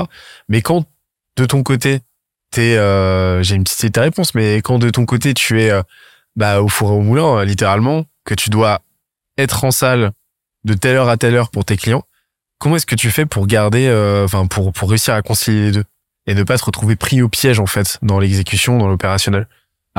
T'as t'as tellement raison. Enfin, tu- peux te retrouver très vite pris au piège de l'opérationnel et de perdre six mois voire un an euh, sur ton développement. Et euh, je pense que ce qui est important, c'est euh, c'est le projet de base. Et c'est c'est de, se raccro- c'est de se raccrocher à ça. Nous, le projet de base, c'était pas d'ouvrir un centre. Ouais. Le projet de base, c'était de faire une enseigne. Et donc, euh, très vite, quand ça a commencé à fonctionner, on s'est pas dit, tiens, ben, on va attendre d'avoir euh, un an de trésorerie dans la boîte pour embaucher. Très vite, on a vu que ça fonctionnait, qu'on n'avait pas dépensé en marketing, qu'il y avait euh, que que ça plaisait, qu'a priori, on prenait 5 étoiles sur TripAdvisor la majorité du temps quand les gens nous notaient. L'activité plaît, il y a du marché, on y va. Donc on a recruté assez vite. Et ce qui fait que on bossait alors même qu'on devait accueillir les clients et gérer plein de trucs, c'est la flamme. C'est que t'es au début, c'est hyper galvanisant, euh, t'as as mis un an à lancer ton truc, le truc marche. Voilà, euh, en fait, t'as- je sais pas comment dire, il y a une espèce d'énergie un peu inexplicable qui fait que bah c'était assez fou. J'ai accueilli les clients, euh, mais c'était dingue. Genre par exemple le, le samedi, voire même le dimanche, j'accueillais les clients avec un énorme sourire. Enfin forcément t'es comme un ouf. Les gens ils t'ont fait confiance, ils payent pour ton activité. euh, Il y a le dimanche matin. voilà, j'étais le dimanche matin. euh, Et toi, tu les accueilles, t'es es trop saucé, c'est trop bien. Et, euh, et, et tu fermes la porte de la salle, ils vont jouer. Et là, derrière, tu t'assieds au comptoir avec ton ordi. Et là, là, tu fais des trucs. Là, t'avances, tu dis c'est quoi la suite euh, Comment je modélise mon concept euh, Comment je fais pour la suite Qui j'embauche Où est-ce que je recherche mon prochain local Dans quelle ville on va aller C'est quoi la strat Et, euh, et c'était un peu dingue parce que ça nous arrivait le samedi de faire des journées de 15 heures et, et en fait, euh, j'étais vidé à la fin, quoi. Mais j'avais vraiment cette volonté rapidement d'accélérer, d'autant plus qu'on avait des signaux de marché qui étaient intéressants. On avait déjà des demandes de franchise à ce moment-là. Euh, je pense notamment à notre franchisé de Genève qui est venu nous voir. On avait ouvert depuis 15 jours. Parce que bon, il y a toujours des, y a des entrepreneurs qui sont à l'affût des nouveautés. Donc lui, il a vu le truc, il est venu à Paris, il a essayé, il nous a dit, OK, je, je le veux, votre truc. Et, et donc, quand tu vois que ça marche, que tu as des demandes de franchise, voilà, il y a quelque chose qui est assez galvanisant et qui te dit, bah ouais, je tiens peut-être un truc sympa, il faut pas que je passe à côté. Euh, et, euh, et voilà. Et il se trouve qu'au bout de six mois, bon, après avoir recruté des gens qui ont commencé à nous soulager de notre travail opérationnel, euh, au bout de six mois, euh, le Covid arrive. Et donc là, c'est euh, fermeture, fermeture totale, fermeture totale. Donc là, là, t'as plusieurs possibilités. Soit tu t'apitoies sur ton sort et tu te dis ah là là, j'ai vraiment pas de chance. Soit tu te dis, et ça a été notre cas, soit tu te dis bah en fait j'ai plutôt de la chance.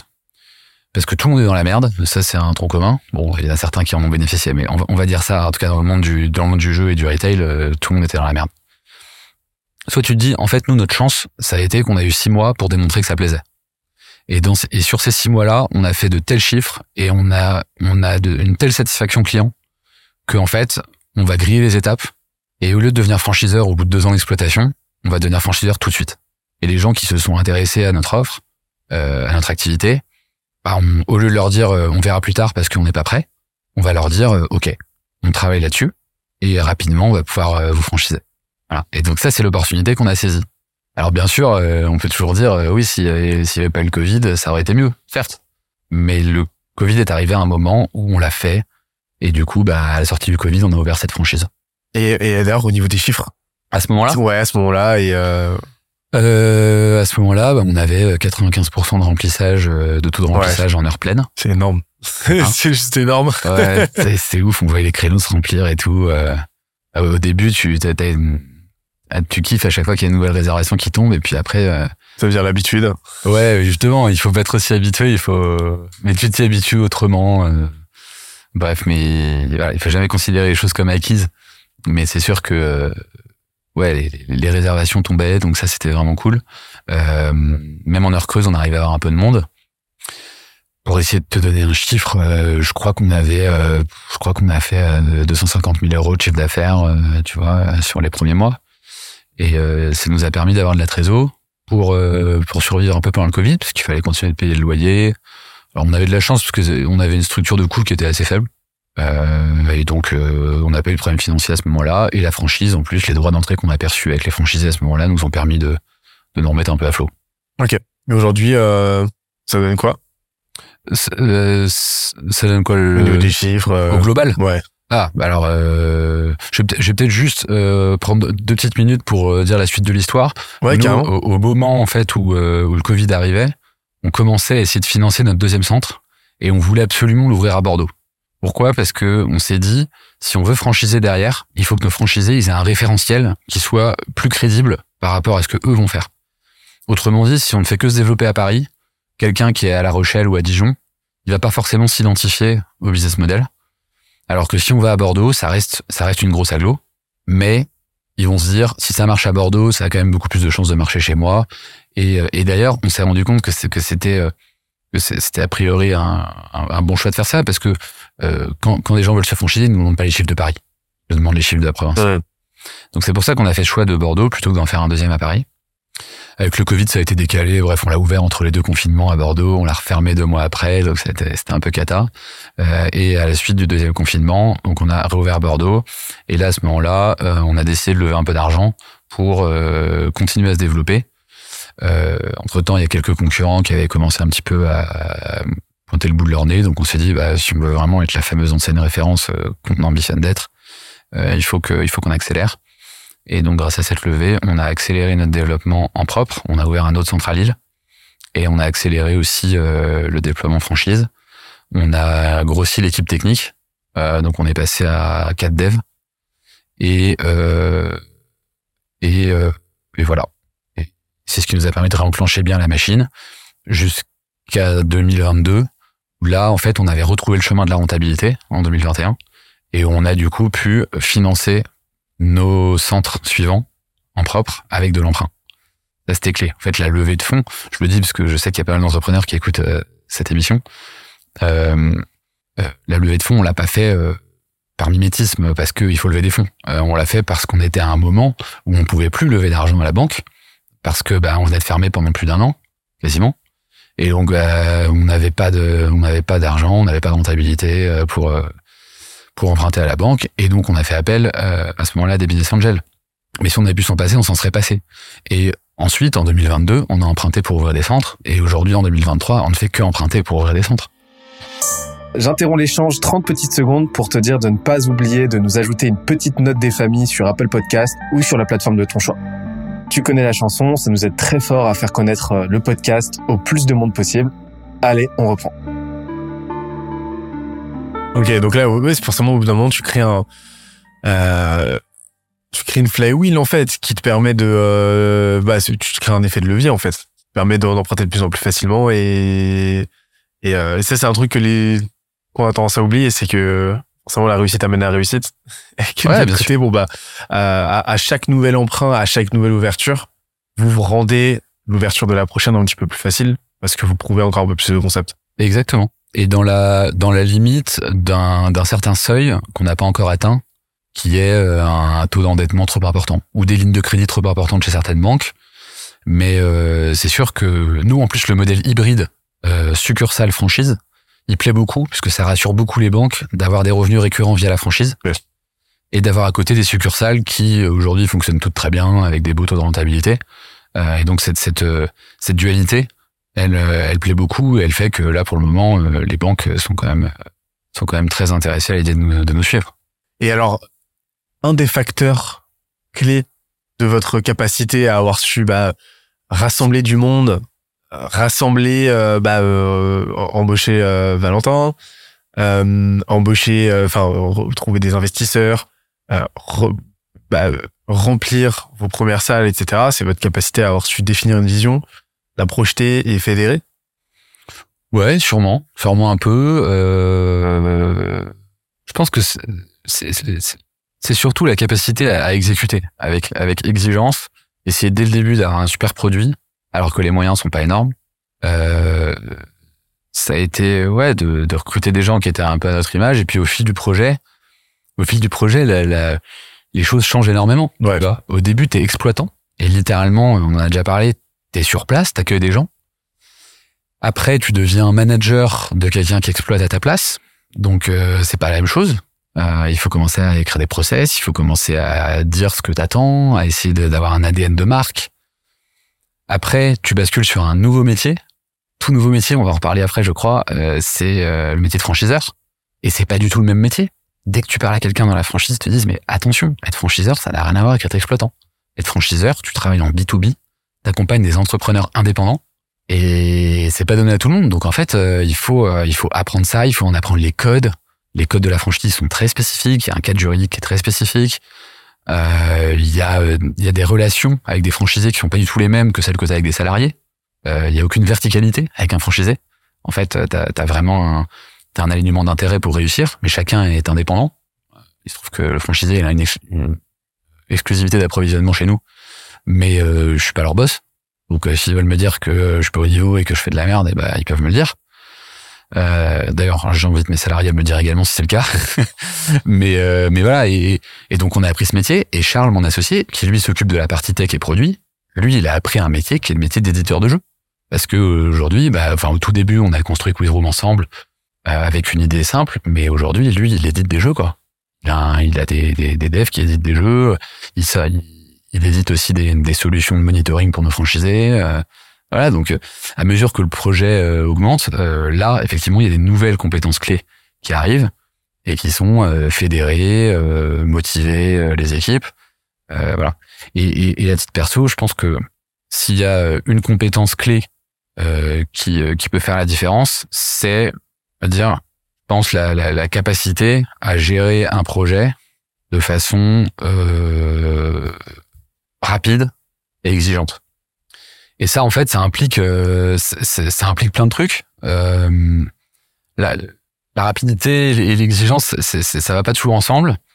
Et en fait, je pense que c'est surtout la, difficulté, c'est d'impliquer tout le monde là-dedans. Euh, cette, cette compétence, elle se matérialise en interne. Recruter évidemment des gens bons, refuser de recruter des gens qu'on pense ne pas, euh, soit ne pas être au niveau, soit ne pas être forcément dans l'ADN de la boîte. Il y a, y a, au fait, il y a autant d'échecs de gens qui juste étaient pas en fit avec la boîte que de gens qui étaient pas forcément au niveau auquel on les attendait. Il faut être hyper exigeant là-dessus et ensuite exigeant au quotidien avec les gens. Alors même que nous, on est quand même dans une boîte loisir. Et donc, tu peux avoir des gens qui postulent et qui se disent, bah, ça va être le, ça va être la teuf. Et on essaye toujours d'être vraiment euh, dans cet équilibre entre le fun et l'exigence. Ça, c'est en interne. En externe, bah, tu as euh, le, le, choix des partenaires et des prestataires avec qui tu travailles.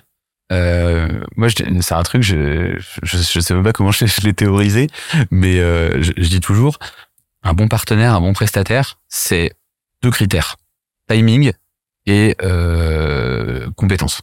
S'il est bon mais qu'il délivre pas à temps, ça va pas. S'il délivre à temps mais qu'il est pas bon, ça va pas non plus. Et, euh, et, du coup, nous, on est vraiment là-dessus. Moi, je pense là à des, à des, à des prestataires ou des partenaires avec qui je bosse depuis très longtemps. Je pense que notre avocat, c'est une star et ils délivrent à temps. Notre agence de design, ils sont super forts et ils délivrent à temps. Et ça va même jusqu'à notre imprimeur. C'est ça, avoir l'exigence, c'est que n'importe quelle personne avec qui tu bosses, tu dois en attendre le même niveau.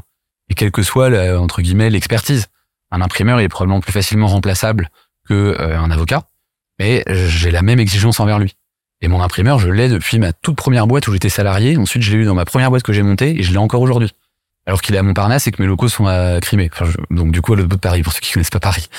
Euh, mais euh, voilà, cette exigence-là, elle est importante euh, en interne, en externe, et aussi euh, d'un point de vue perso, euh, s'imposer à soi de, de, de, de, jamais aller vers la facilité. moi, je suis, je suis assez dur avec moi là-dessus. bon, évidemment, on fait pas tout parfaitement, mais en tout cas, on essaye de le faire le mieux possible. Et et je pense, euh, par exemple, moi, c'est moi, c'est la, façon dont je gère mes projets. Moi, j'ai un Trello, j'ai un Trello sur lequel je mets euh, tout ce que j'ai à faire. Et euh, à chaque fois que, quand je commence à travailler avec quelqu'un, dès que je lui demande quelque chose, dès que j'attends une réponse de sa part, à une certaine date, je me mets un rappel le lendemain sur mon Trello. Et puis, si j'ai pas une news, je le relance.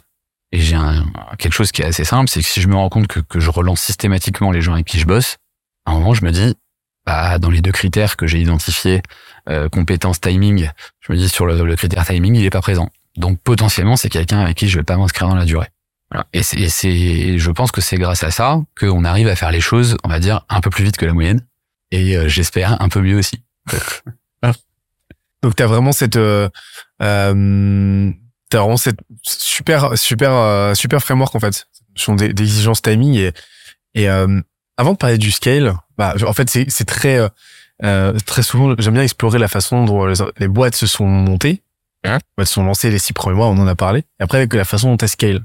Ouais. Très connecté à votre euh, méthodologie de scale de votre côté, c'est euh, le côté franchise. Parce que vous avez fait le choix de devenir un franchiseur, comme tu l'as dit. À la fois, vous alliez à la fois le côté succursale et le côté franchiseur.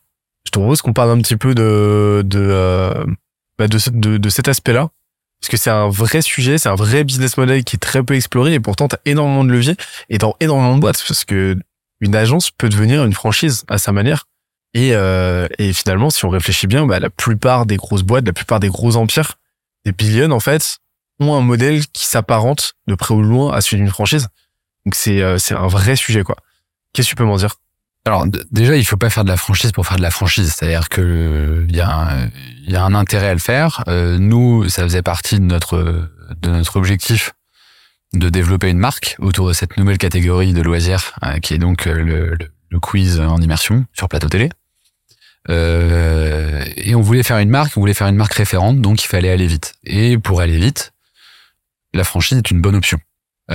Pourquoi? Parce que nous, quand on veut ouvrir un centre, quand on veut l'ouvrir en succursale, on a entre 200 et 300 000 euros de capex à investir, ce qui est quand même relativement raisonnable hein, pour des boutiques euh, des concepts forts. Alors que ouvrir une franchise, techniquement, ça ne coûte rien. Je dirais même qu'on est payé pour l'ouvrir puisque on perçoit un droit d'entrée au début de la part du franchisé. Et c'est le franchisé qui, lui, est un entrepreneur indépendant qui va investir, qui va lui généralement, enfin investir son argent à lui et qui va aussi emprunter à la banque pour ouvrir Quizroom. Donc c'est vrai que c'est un levier pour le développement de la marque qui est euh, qui est énorme.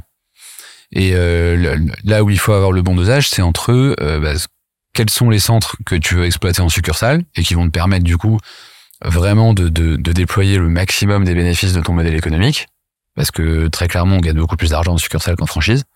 Et quels sont les centres que tu vas décider de faire en franchise, Euh, sachant que un des un des objectifs aussi en franchise, c'est d'adresser des territoires euh, où tu vas avoir des entrepreneurs indépendants qui connaissent très bien la zone et qui vont être capables de l'exploiter mieux que toi.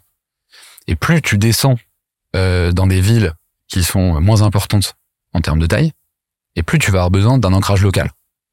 Donc nous, c'est le choix qu'on a fait, ça a été de se dire, on garde un certain nombre de villes euh, stratégiques avec euh, certains KPI, c'est-à-dire une agglomération de plus de 800 000 personnes, un bassin économique, une météo euh, relativement clémente, enfin clémente pour nous, c'est-à-dire euh, plutôt mauvaise. Euh, et euh, ensuite, on s'est dit quelles sont les villes qu'on va adresser en franchise? Ça va être les villes qui sont allez, plutôt entre 300 000 et 800 000 habitants. Et donc là, on va s'aider d'un entrepreneur local qui habite sur place, qui va savoir lui comment ça marche dans sa ville, euh, qui va être capable de savoir par exemple si le centre-ville est dynamique. Et si c'est le cas, il va s'installer en centre-ville. Mais si c'est pas le cas, c'est le cas par exemple à Avignon, notre franchisé nous a dit non mais les gars, il faut surtout pas se mettre en centre-ville, ça n'a aucun intérêt. Donc il s'est mis en périphérie, il a un super parking et, ça marche très bien comme ça, c'est l'usage. Donc il- il- voilà, les franchisés ils connaissent, ils connaissent mieux le territoire, ils te permettent d'aller vite parce que c'est eux qui investissent, et du coup ils sont euh, tes partenaires pour développer ta marque. Donc ça c'était vraiment le l'idée au départ. Après nous on a fait les trucs un peu à l'envers puisque bah, comme je le disais, on a euh, commencé la franchise pendant le Covid. À ce moment-là, on a surtout été contacté, sauf Genève, par des par des entrepreneurs indépendants souvent dans le loisir qui avaient déjà des centres multi-activités et qui voyaient dans Quizroom la possibilité de diversifier leur offre. Et qui avait déjà une expérience Voilà. d'exploitation. euh, Ouais, exactement. Donc ça, ça, c'était nos franchisés, on va dire, les plus naturels, et c'est ceux qui sont venus vers nous pendant le pendant le confinement. Ok. Sachant aussi que, je le dis au passage, c'est c'est l'ironie du truc, c'est que il y en a plein qui ont investi avec les subventions du Covid. Donc euh, voilà, est-ce que c'est bien, est-ce que c'est pas bien, chacun se fera son avis. Mais euh, en tout cas, il y en a qui se sont développés grâce à ça. Euh, en ouvrant des, salles quiz room au sein de leur centre multi-activité. Ça, ça a été notre point d'entrée. Mais euh, rapidement, on s'est rendu compte que pour la marque, le plus important, c'était bien évidemment d'ouvrir des centres dédiés quiz room où il y avait que ça, euh, dans des agglomérations de taille moyenne ou importante. Et que c'est comme ça qu'on développe bien notre marque, alors que c'est pas du tout la solution de facilité, puisque ce serait évidemment beaucoup plus simple d'appeler tous les centres multi-activités, de leur demander s'ils sont intéressés par Quizroom. Mais en fait, et c'est là où on en vient sur un, on arrive sur un autre levier de la franchise. Quand un franchisé, il n'exploite que Quizroom, il met toute son énergie sur Quizroom. Et donc quelqu'un qui investit 40 000 euros en perso, qui emprunte 200 000 euros et qui euh, du jour au lendemain se retrouve à gérer son centre Quizroom au quotidien, il n'a pas le choix que ça marche. Alors que quelqu'un qui est en multi-activité et qui a à côté un laser game, un mini-golf, euh, lui il sera ravi que ça marche. Mais si ça marche pas très bien, c'est pas très grave puisque ça s'inscrit dans un écosystème et que fondamentalement la seule chose qui l'intéresse c'est quelle est la performance globale de son écosystème d'activité. Et nous on préfère avoir euh, aujourd'hui on préfère avoir des franchisés qui sont euh, à fond sur Quizroom et qui vont se poser des questions toute la journée de comment est-ce qu'on performe mieux. Euh, voilà, donc c'est pour ça qu'on a privilégié ça. Malgré tout, on a encore des centres multi-activités, et on est très content de les avoir, mais on les cible plutôt dans des agglomérations de taille restreinte où il n'y aurait pas la place de faire que du quiz room et où du coup ça s'inscrit dans une offre globale d'activité au milieu d'autres trucs. Ok. Donc en fait, si, euh, si je devais retrouver, recouper les ingrédients qui font en fait euh, bonne franchise, ça serait déjà un concept solide, déjà prouvé une preuve de marché en fait. Ouais, c'est ça. En fait, euh, si tu veux, euh, la franchise, c'est basé sur un concept juridique qui est le savoir-faire. Pour avoir du savoir-faire, on dit juridiquement qu'il faut que le savoir-faire soit secret, substantiel et identifié. Ok. Alors ça peut paraître euh, un peu un peu chiant et technocrate, mais en fait c'est hyper important. Et euh, tous les gens que tu rencontres dans la franchise te disent qu'il faut que tu sois hyper attentif à ça. Et, euh, et donc, euh, pour refaire suite à ce que tu disais, euh, ce qui est très important au départ, c'est donc de, de, de, de, construire ce savoir-faire.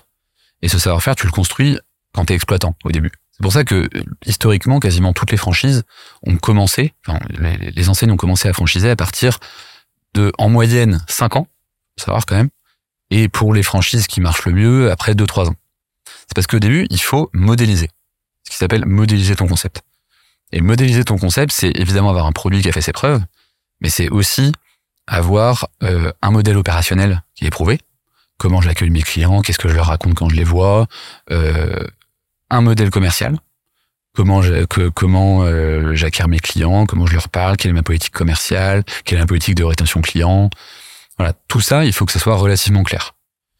Et ensuite, euh, l'idée en franchise, c'est que tu ne peux pas te lancer tant que tu n'as pas modélisé au point d'avoir écrit ce qui s'appelle un manuel de savoir-faire. Un peu le playbook, quoi. Voilà.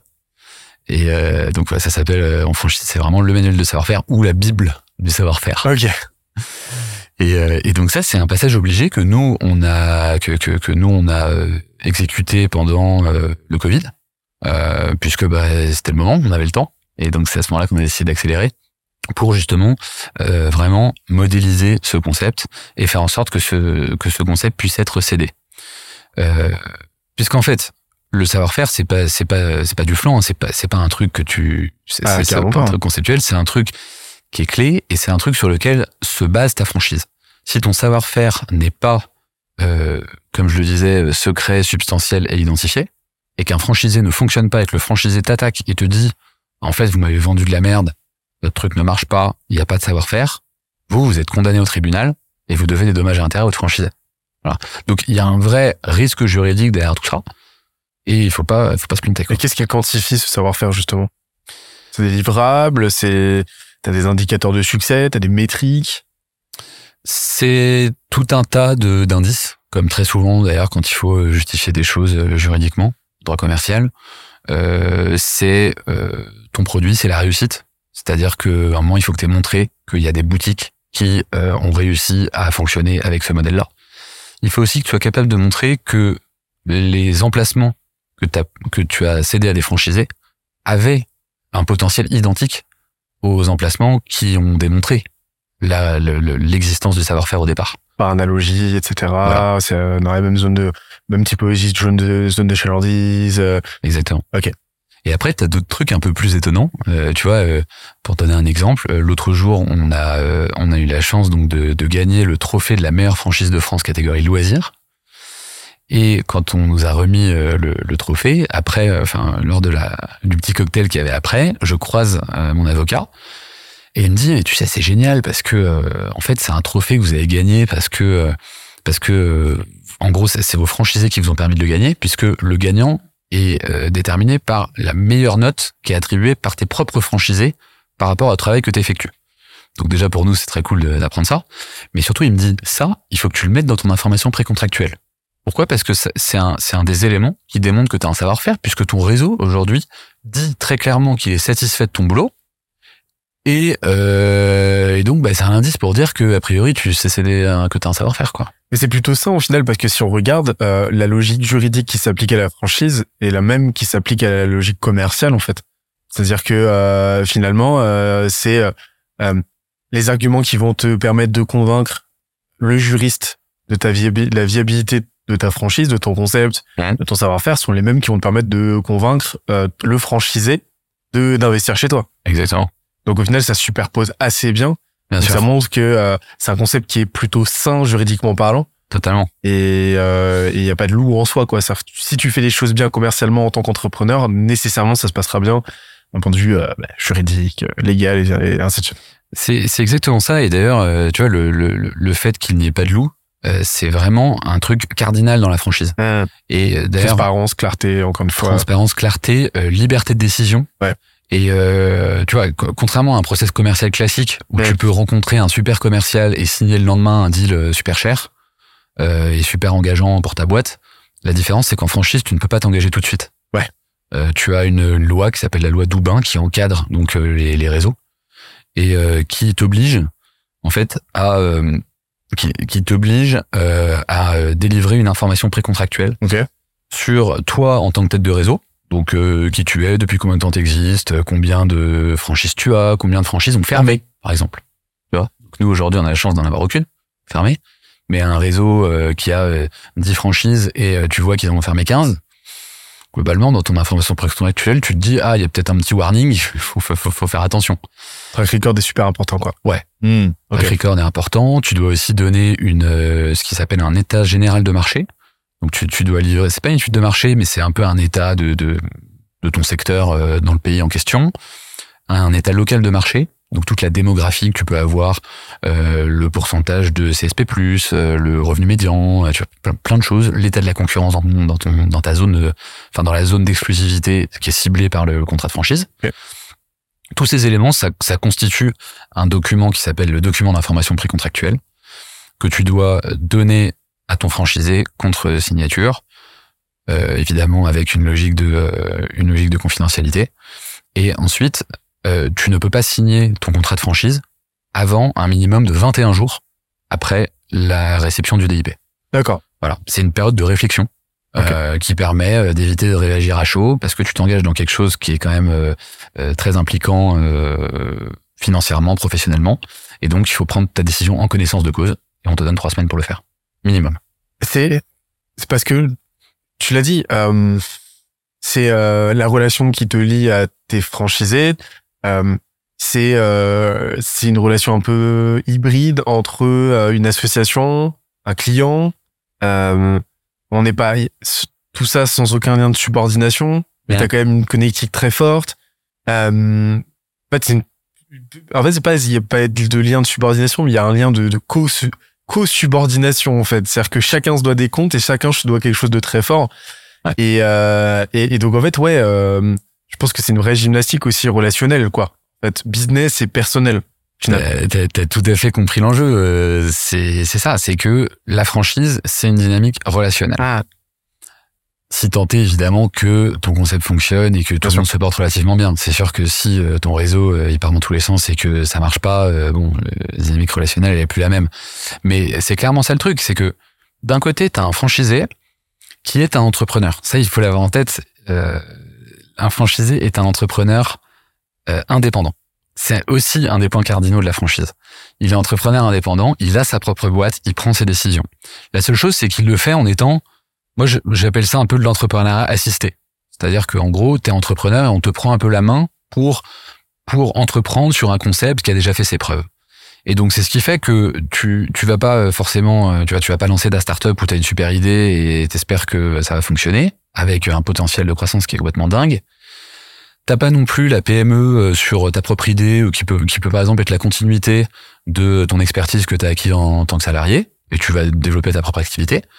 Là, tu es sur autre chose, tu, tu surfes sur quelque chose qui marche déjà et que quelqu'un d'autre a créé, euh, mais tu restes malgré tout indépendant. Et ça, ça se matérialise de plein de façons. Tu vas choisir ton comptable, tu choisis ta politique tarifaire. Ça, c'est un truc qu'il faut savoir. En franchise, tu ne peux pas imposer les tarifs. Donc chaque franchisé peut, peut faire ses formules comme il veut. Euh, c'est toi qui... Ouais, mais ça c'est important de l'avoir en tête. C'est ce qui explique d'ailleurs que les McDo sont pas sous le même prix, euh, que euh, tout, tout peut changer. Alors après, euh, encore une fois, tu as un savoir-faire et donc tu as une force de prescription pour proposer une politique tarifaire qui soit cohérente. C'est pour ça que tu as, par exemple, tu prends l'exemple de McDo. Euh, moi, j'aurais, je pensais qu'il y avait, euh, euh, que c'était géré par euh, la maison mère, par exemple. Je pensais que euh, la maison mère gérait, euh, gérait la fluctuation de ses prix en fonction de ses zones de chalandise, en fonction des, en fonction des, euh, bah, en fonction des, qu'elle avait un, qu'il y a un cours, tu vois, du McChicken Mmh. qui fait que euh, ah, dans tel endroit, euh, à tel endroit, ça va être plus cher parce que c'est plus, ça coûte plus cher d'acheminer ou j'en sais rien, tu vois, des logiques euh, financières. Et je, je savais pas que c'était euh, euh, laissé à discrétion du du, du, du franchisé. Alors, je je sais pas quelle est la quelle est la, la, la complexité du modèle dans les euh, dans les franchises food Ouais. parce que c'est plus complexe que nous. Forcément. Nous, on a on, on a une petite centrale d'achat d'ailleurs, mais qui est quand même beaucoup plus simple que celle de McDo ou de Carrefour. Mais euh, mais en tout cas, il y a quand même un cours du McChicken parce que euh, parce que euh, t'as des prix recommandés. Et nous, il se trouve que nos prix recommandés, ils sont appliqués par 80% du réseau. Et les autres, ils sont à plus ou moins euh, 5 ou 10%. Ouais, ouais, c'est ça. Voilà. Donc ça, ça reste quand même très cohérent, mais c'est une liberté qu'ils ont. Parce que tu as quand même un, un gros pan de ta proposition de valeur, c'est tout l'aspect data. Ouais. Tout l'aspect data, tout l'aspect euh, expérientiel. Parce que vous, alors si je, si je cartographie le truc, vous, ce que vous vendez, à travers un modèle qui est éprouvé, qui est playbookisé, etc., c'est de, du dérisquage et Mhm. du rendement. Exactement. Donc ça, c'est vraiment la proposition de valeur, c'est ce que vous vendez aux entrepreneurs, Ouais. aux franchisés, c'est un modèle qui va te permettre de dégager telle fourchette de rendement à telle euh, à telle fréquence et ainsi de suite. Donc c'est une garantie euh, une garantie financière et euh, et en fait le produit eh ben c'est ce concept là accompagné de ce manuel de savoir-faire. Donc là le produit c'est ça, mais c'est un produit en flux. C'est-à-dire que forcément vous plus vous allez avoir de franchisés, plus vous allez euh, bah, plus euh, plus vous allez fonctionner en fait, bah, plus votre euh, existence va s'étendre dans la durée, plus vous allez euh, générer euh, bah, un effet de réseau fort, une flywheel forte qui va vous permettre de récolter de la data et d'améliorer en fait ces usages, de nourrir ce manuel euh, ce manuel et, euh, et euh, de rendre en fait vos franchises de plus en plus opérantes, de plus en plus rentables. Et ça c'est aussi ce que vous vendez, c'est cette continuité. Plus longtemps on bossera ensemble, plus longtemps vous euh, vous vous récolterez quoi. Ouais. Et c'est c'est vrai que c'est important ce que tu dis parce que euh, la valeur que tu délivres, elle évolue aussi dans le temps. Mm. Le premier franchisé qui te fait confiance, il fait confiance à ton activité parce qu'il dit euh, allez intuitivement l'activité est cool, elle fonctionne. J'ai le sentiment vu de loin que le modèle économique est rentable. Et donc là, euh, bah il va euh, il va te faire confiance sur ça. Ah, ok. Celui qui te fait confiance quand t'as 10 unités, il est déjà dans une démarche un peu différente. Il se C'est dit, ça.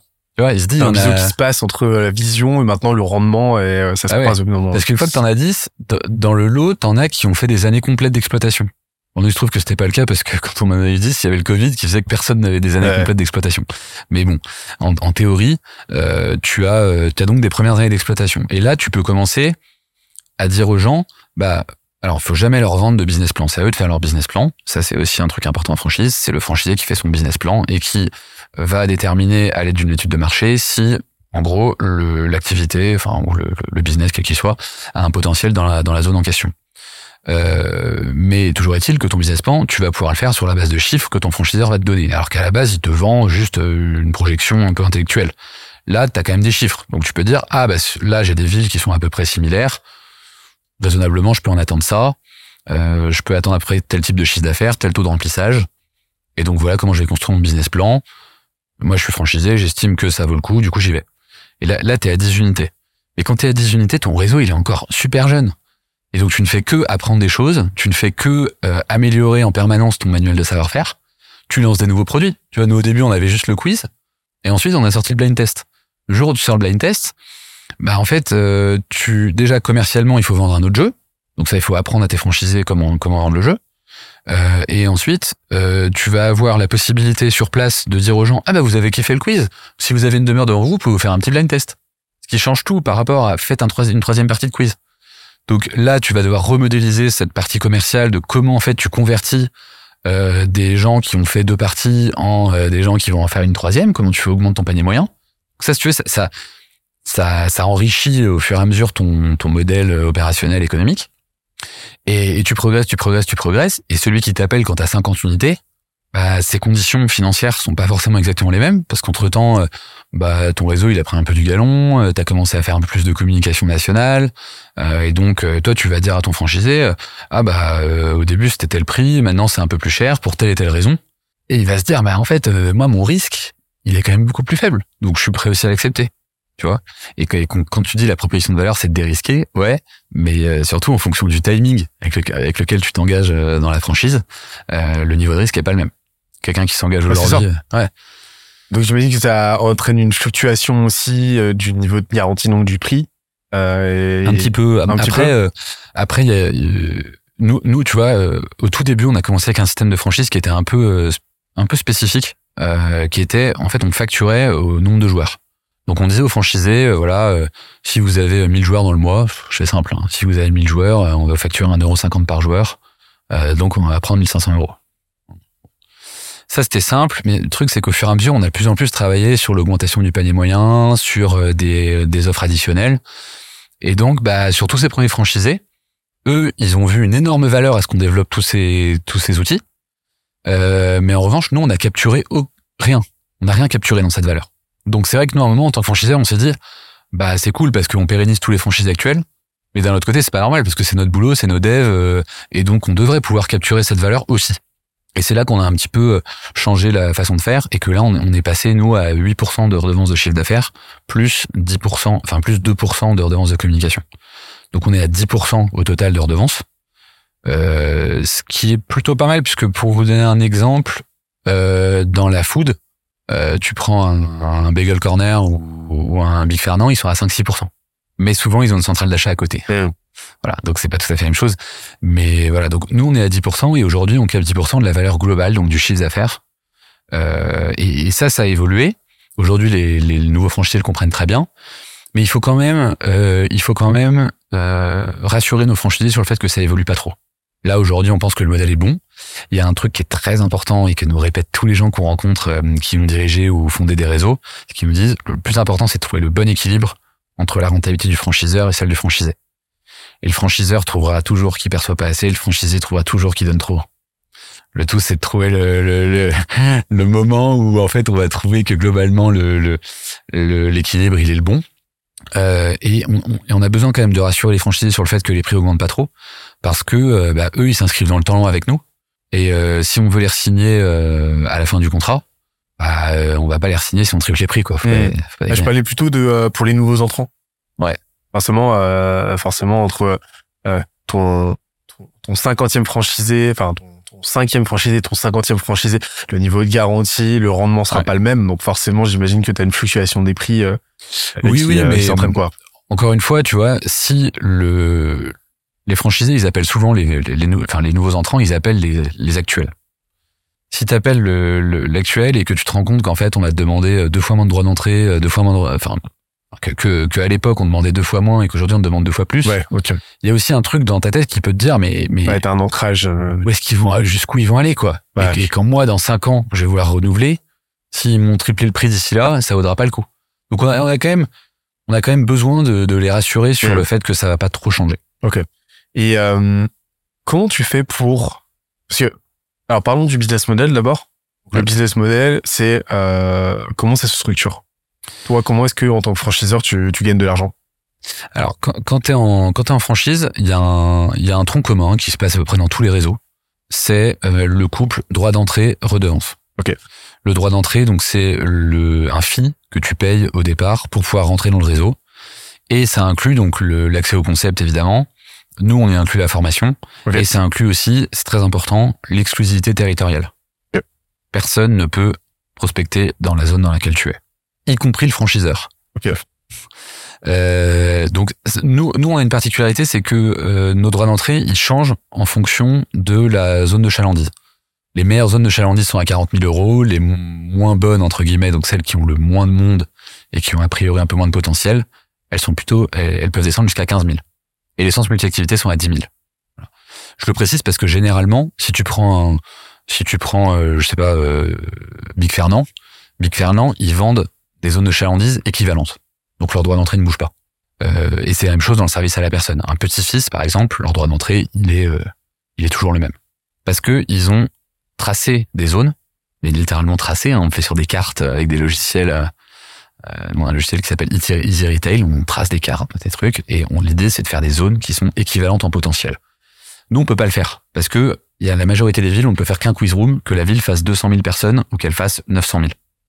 Donc c'est pour ça que nous on a fait cette, cette graduation dans les droits d'entrée. Ensuite, le, ensuite tu as le, la redevance de fonctionnement. La redevance de fonctionnement, c'est ce qui est décrit comme la redevance qui permet au réseau de vivre et de générer de la rentabilité. Ce qui, ce qui la justifie, c'est l'accompagnement que tu proposes à ton franchisé dans la durée. Donc c'est euh, bah, euh, pour nous, en l'occurrence l'accès au concept, le renouvellement de la base de questions, les nouveaux jeux, euh, la maintenance, le suivi, le responsable régional qui va s'occuper de te faire un petit suivi commercial, de fixer tes objectifs, d'être sûr que que, que, que tu arrives à les atteindre, etc. ensuite, tu as la redevance de communication. Chez nous, elle est de 2%. Ça peut évoluer énormément. Quand tu prends une, une énorme enseigne comme McDo, la redevance de com, je voudrais pas dire de bêtises, mais je serais pas étonné qu'elle soit du genre de l'ordre de 20-25%. Ils sont en télé toute l'année, ils dépensent des sommes astronomiques chez TBWA pour faire les meilleurs spots euh, possibles. Euh, donc voilà, on n'est pas dans le même monde entre guillemets. Euh, mais toujours est-il que il y a cette redevance avec une particularité qui est même juridique et contractuelle, c'est qu'on est obligé de dépenser cette somme en communication et on doit le prouver au réseau. C'est ça. C'est une contribution, c'est pas voilà, c'est pas une rente là, c'est vraiment une Exactement. une contribution. Et euh, voilà, pour nous, euh, pour nous, c'est euh, le site web, le travail qu'on fait en SEO, le travail qu'on fait en RP. c'est voilà, enfin tout un tas de, de, petites actions de communication qui, qui, sont généralement nationales, mais qui peuvent aussi être un peu des, des petits coups de main locaux. Ok. ça, c'est le tronc commun. Droit d'entrée, redevance de communication, redevance de fonctionnement. Et ensuite, tu as des compléments de modèle économique qui existent pas dans tous les réseaux, tu as par exemple, euh, nous on a une redevance de, on a une redevance informatique. C'est-à-dire que on a énormément de, on a énormément de mails automatiques, on a énormément de, de sujets de, de serveurs, on a des adresses mail pour chaque centre, etc. Et donc ça, on le facture euh, pas grand-chose, hein, 50 euros par mois. Mais euh, c'est normal puisque c'est, enfin, il y a pas de raison pour que ce soit nous qui le payons. Donc ça, c'est vraiment, c'est pas grand-chose. Mais à côté de ça, tu as, des compléments de modèle économique qui sont beaucoup plus costauds. Il y a par exemple la formation euh, nous là, on est en train de devenir institut de formation, ce qui va nous permettre en fait, euh, ce qui va permettre à nos franchisés de financer leur formation chez nous via leur opco. Et donc en fait, aux franchisés à la fin euh, de ne pas payer ces formations chez nous. Et donc euh, quand on sera institut de formation, l'idée c'est que chaque année on va dispenser des formations annuelles qui permettent au réseau de se maintenir à flot, qui permet aussi d'élargir un petit peu le spectre de ce qu'on peut leur apprendre, euh, ça, ça, ça, fait aussi, ça permet aussi de payer les formations des nouveaux managers. T'as un nouveau manager, t'as un nouveau responsable, ils viennent se former chez nous. Ça, c'est, c'est une façon de le payer. Et du coup, c'est un modèle économique aussi pour nous. Tu peux avoir, euh, le, alors, le plus courant là-dedans, c'est quand même la centrale d'achat. Ok. La centrale d'achat, nous, on en a une petite. On a le jeu de société que, qu'on a créé, dont je parlais tout à l'heure. C'est un jeu de société qu'on édite avec une société à part. Et cette société vend à Quizroom les jeux de société. Et ensuite, les jeux de société sont achetés par nos centres franchisés. Ok avec et entre entre les deux, Quizroom réalise une marge. Là où c'est intéressant la centrale d'achat, c'est que c'est un modèle où en fait tu réalises des économies d'échelle et ça permet, ça te permet à toi en tant que franchiseur de générer de la marge et ça permet à ton franchisé d'acheter moins cher que s'il l'achetait lui-même. C'est ça le, le, cercle vertueux. Euh, pour donner un exemple à la con, pour revenir sur McDo parce que c'est un exemple qui parle à tout le monde, euh, si un franchisé McDo il achetait lui-même son pain, il le paierait beaucoup plus cher que s'il l'achète aujourd'hui via la centrale d'achat de McDo, puisqu'ils achètent des centaines de millions probablement de, de, de pain burger par an. Euh, et McDo, eux, ils réalisent de la marge puisqu'ils l'achètent euh, à un certain prix et ils le vendent un peu plus cher à leurs franchisés. Donc c'est un modèle gagnant-gagnant, la centrale d'achat, et sur lequel sont assis beaucoup de franchises, notamment dans la food. Voilà. on a une petite centrale sur laquelle on a, euh, on a des gobelets, on a des t-shirts, des jeux de société. Euh, je sais plus trop ce qu'on a. Bah nous, on a tout le matériel aussi pour les salles. Euh, quand les franchisés euh, s'installent chez avec nous, ils nous achètent en fait leur salle de jeu et on leur livre clé en main. On réalise une petite marge entre les deux. Il y a un truc que je comprends, euh, une sous-jacente en fait économique de la franchise, c'est qu'en fait euh, le, le, vrai business model caché de la franchise, c'est d'utiliser le cash flow que tu vas générer via euh, ta franchise comme investissement pour aller te pour aller euh, bah, créer des, déjà des barrières à l'entrée par exemple euh, par exemple McDo avec euh, bah, avec euh, son marketing. Quand tu dis que 25% du prix de ton McChicken part et réinvesti pour te faire acheter ton prochain McChicken c'est juste délirant le, la barrière à l'entrée le mode qui, qui, qui se sont créés avec ça. Et mais aussi te créer des assets des assets qui te rendent too big to fail qui te rendent indétrônable. Donc par exemple McDo bah ils réinvestissent dans l'achat des dans l'immobilisation ils achètent, euh, ils achètent les espaces, ils achètent les, le, le, terrain en fait, qui fait qu'en fait ils possèdent leur lieu d'exploitation.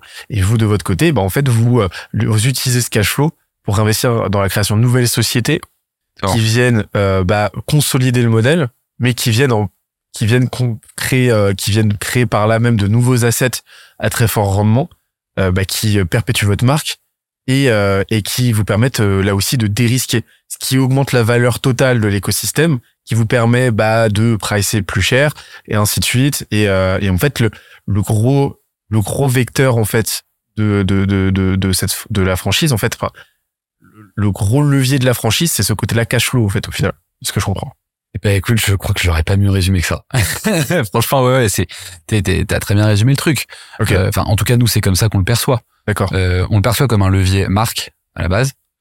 Euh, et on s'est rendu compte euh, au fil du temps que c'était aussi un gros levier euh, global en fait pour le projet, que ça nous permettait d'emprunter plus facilement, que ça permettait d'augmenter l'attractivité du concept, que aussi euh, euh, on apprend beaucoup du terrain et des franchisés. Donc en fait, tu, tu progresses plus vite avec un réseau que euh, si t'en as pas. Parce que au lieu d'avoir 5 centres ouverts, t'en as 30 qui sont ouverts et t'as 25 entrepreneurs indépendants qui ont tous des idées et qui vont te les soumettre. Et donc là aussi, t'as as un levier de progression. Tu vas plus vite. Donc comme tu vas plus vite, voilà. Et puis derrière, t'as aussi ce que t'as dit, c'est la création de barrières à l'entrée, à mesure. C'est pour ça que nous, la redevance de communication, déjà on l'a augmenté et surtout, il se trouve qu'on dépense deux fois plus que ce qu'on collecte en redevance de communication.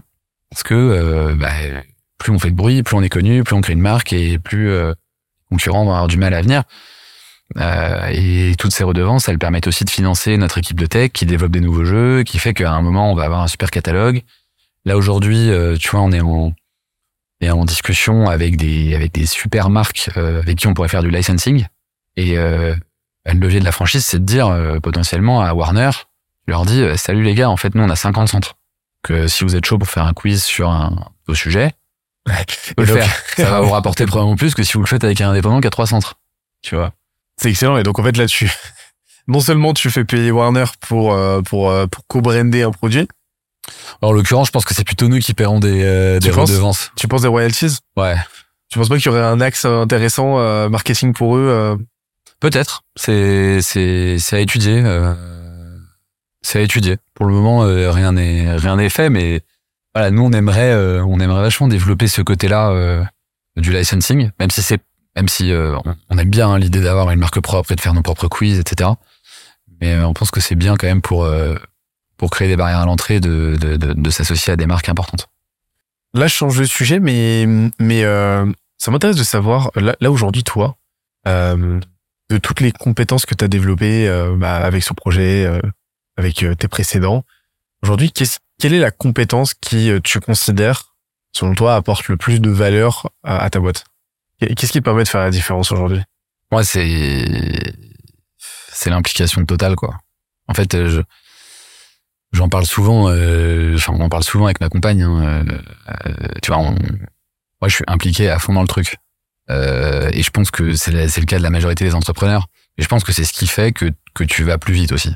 Et en fait, quand, quand tu vis quand tu vis ton projet euh, quotidien et que t'es que t'es sans arrêt alerte sur qu'est-ce que je peux faire de mieux et t'es sans arrêt en train de te poser des questions de, de la suite. Parce que c'est un peu ça aussi être entrepreneur, c'est faut être dans le présent, mais il faut aussi être dans le lendemain. Et euh, c'est le, fait de vivre ça. Je sais pas si c'est une compétence pour le coup. Je sais pas si je réponds vraiment à tes questions en disant ça, mais je pense que c'est en tout cas mon atout numéro un. Euh, après, c'est compliqué de se prononcer sur euh, ce qu'on sait faire mieux que les autres et tout. Enfin, c'est très difficile de le savoir. Euh, mais je pense que l'atout, c'est vraiment de vivre le truc, euh, vivre le truc à fond. Et c'est ce qui fait que je suis en permanence, même quand je regarde la télé, je suis en permanence sur mon téléphone en train de faire des recherches parce que il y a, y, a, y, a une idée qui a émergé dans ma tête et je vais la creuser, je vais rencontrer des gens derrière qui vont pouvoir m'en parler. Euh, et ça, c'est important. Mais d'ailleurs, c'est aussi un risque parce que tu peux te surprendre à être un dimanche dans ta maison de campagne en train de train de te renseigner sur euh, sur des trucs euh, absurdes de, de, business quoi. Euh, et, et tu vois, et, ce qu'on se disait récemment, c'est aussi que c'est pas simple de couper et, et, surtout ce qui est pas simple, c'est de maintenir à côté des centres d'intérêt vraiment euh, euh, importants quoi. Moi, j'ai toujours été fan de fan de sport, j'en faisais beaucoup moi-même et je suivais beaucoup.